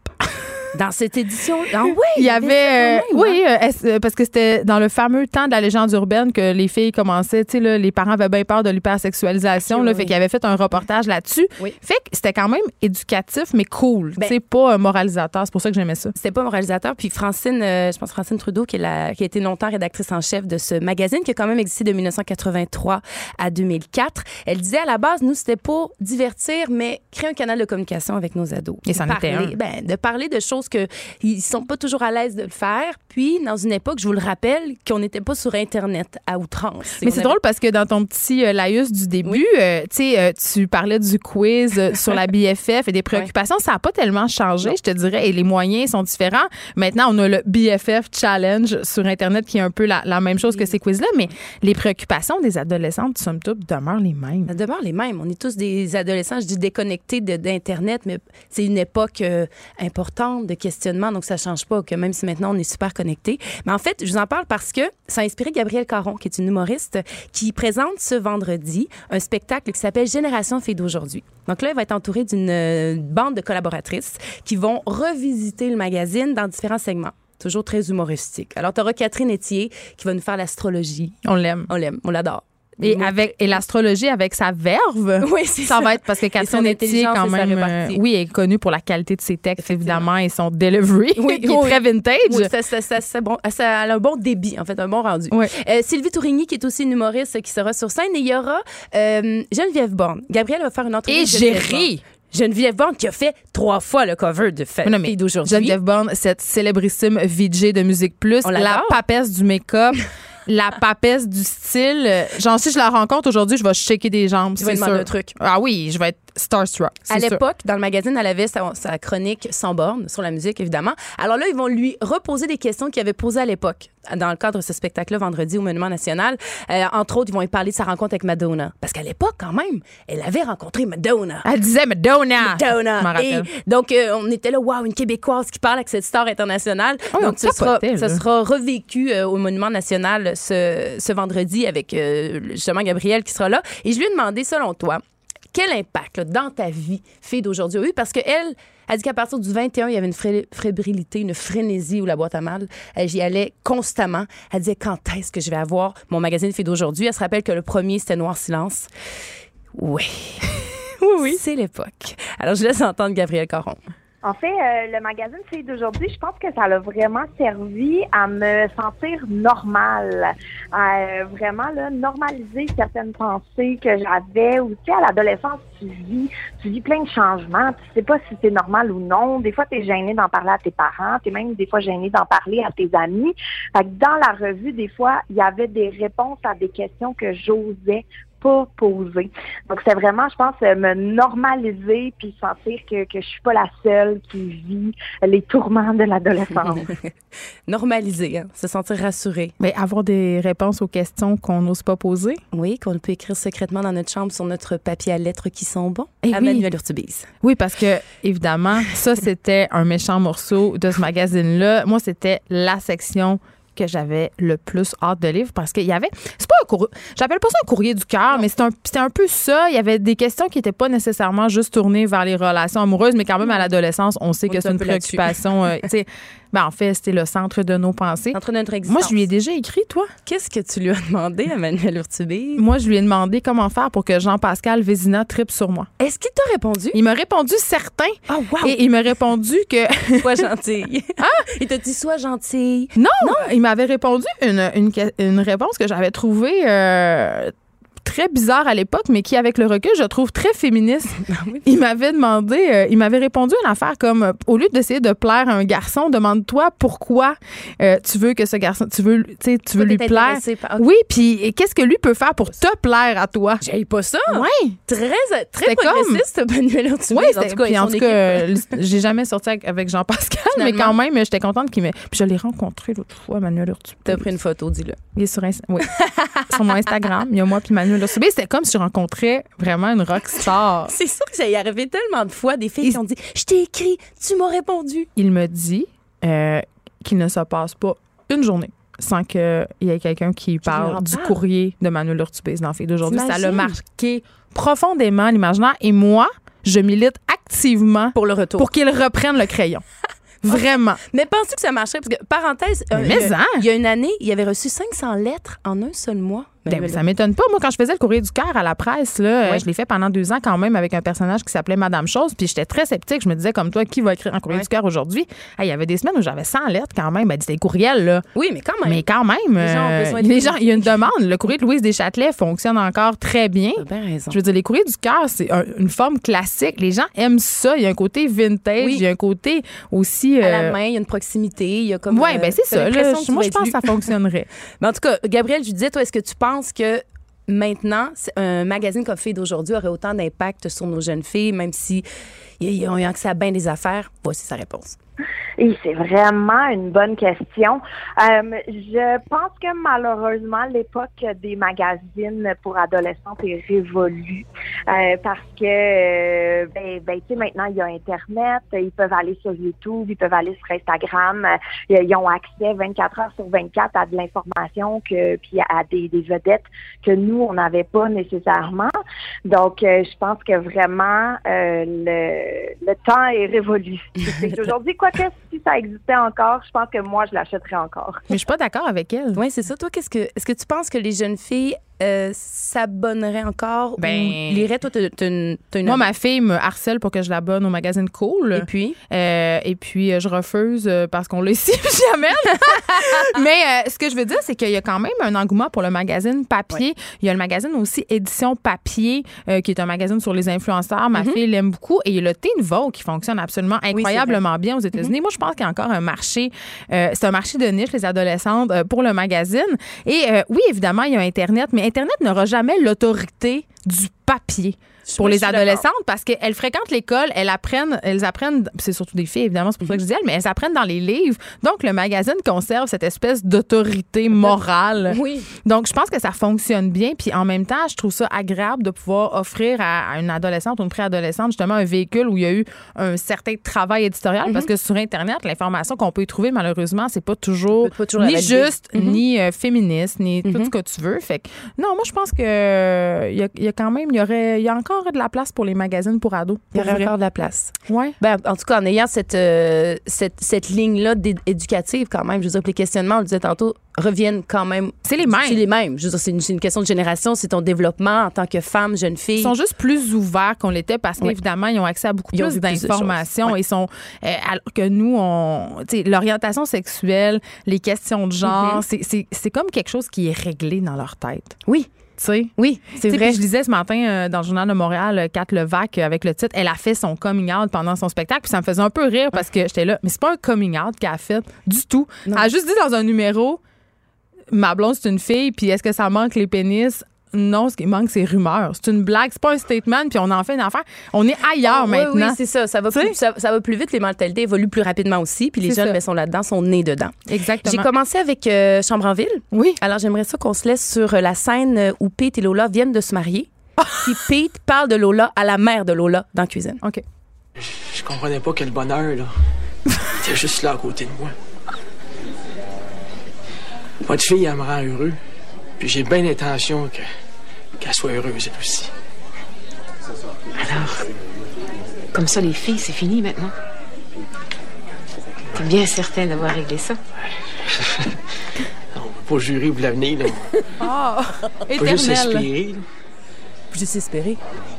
Éternel coureur de jupons Voilà. devant l'éternel. Je sais pas si ça a si bien vieilli que ça, mais en tout cas, on n'oubliera jamais Francis Redé et Anne Dorval dans Chambre en ville. Merci beaucoup, Mariam. C'est tout pour nous.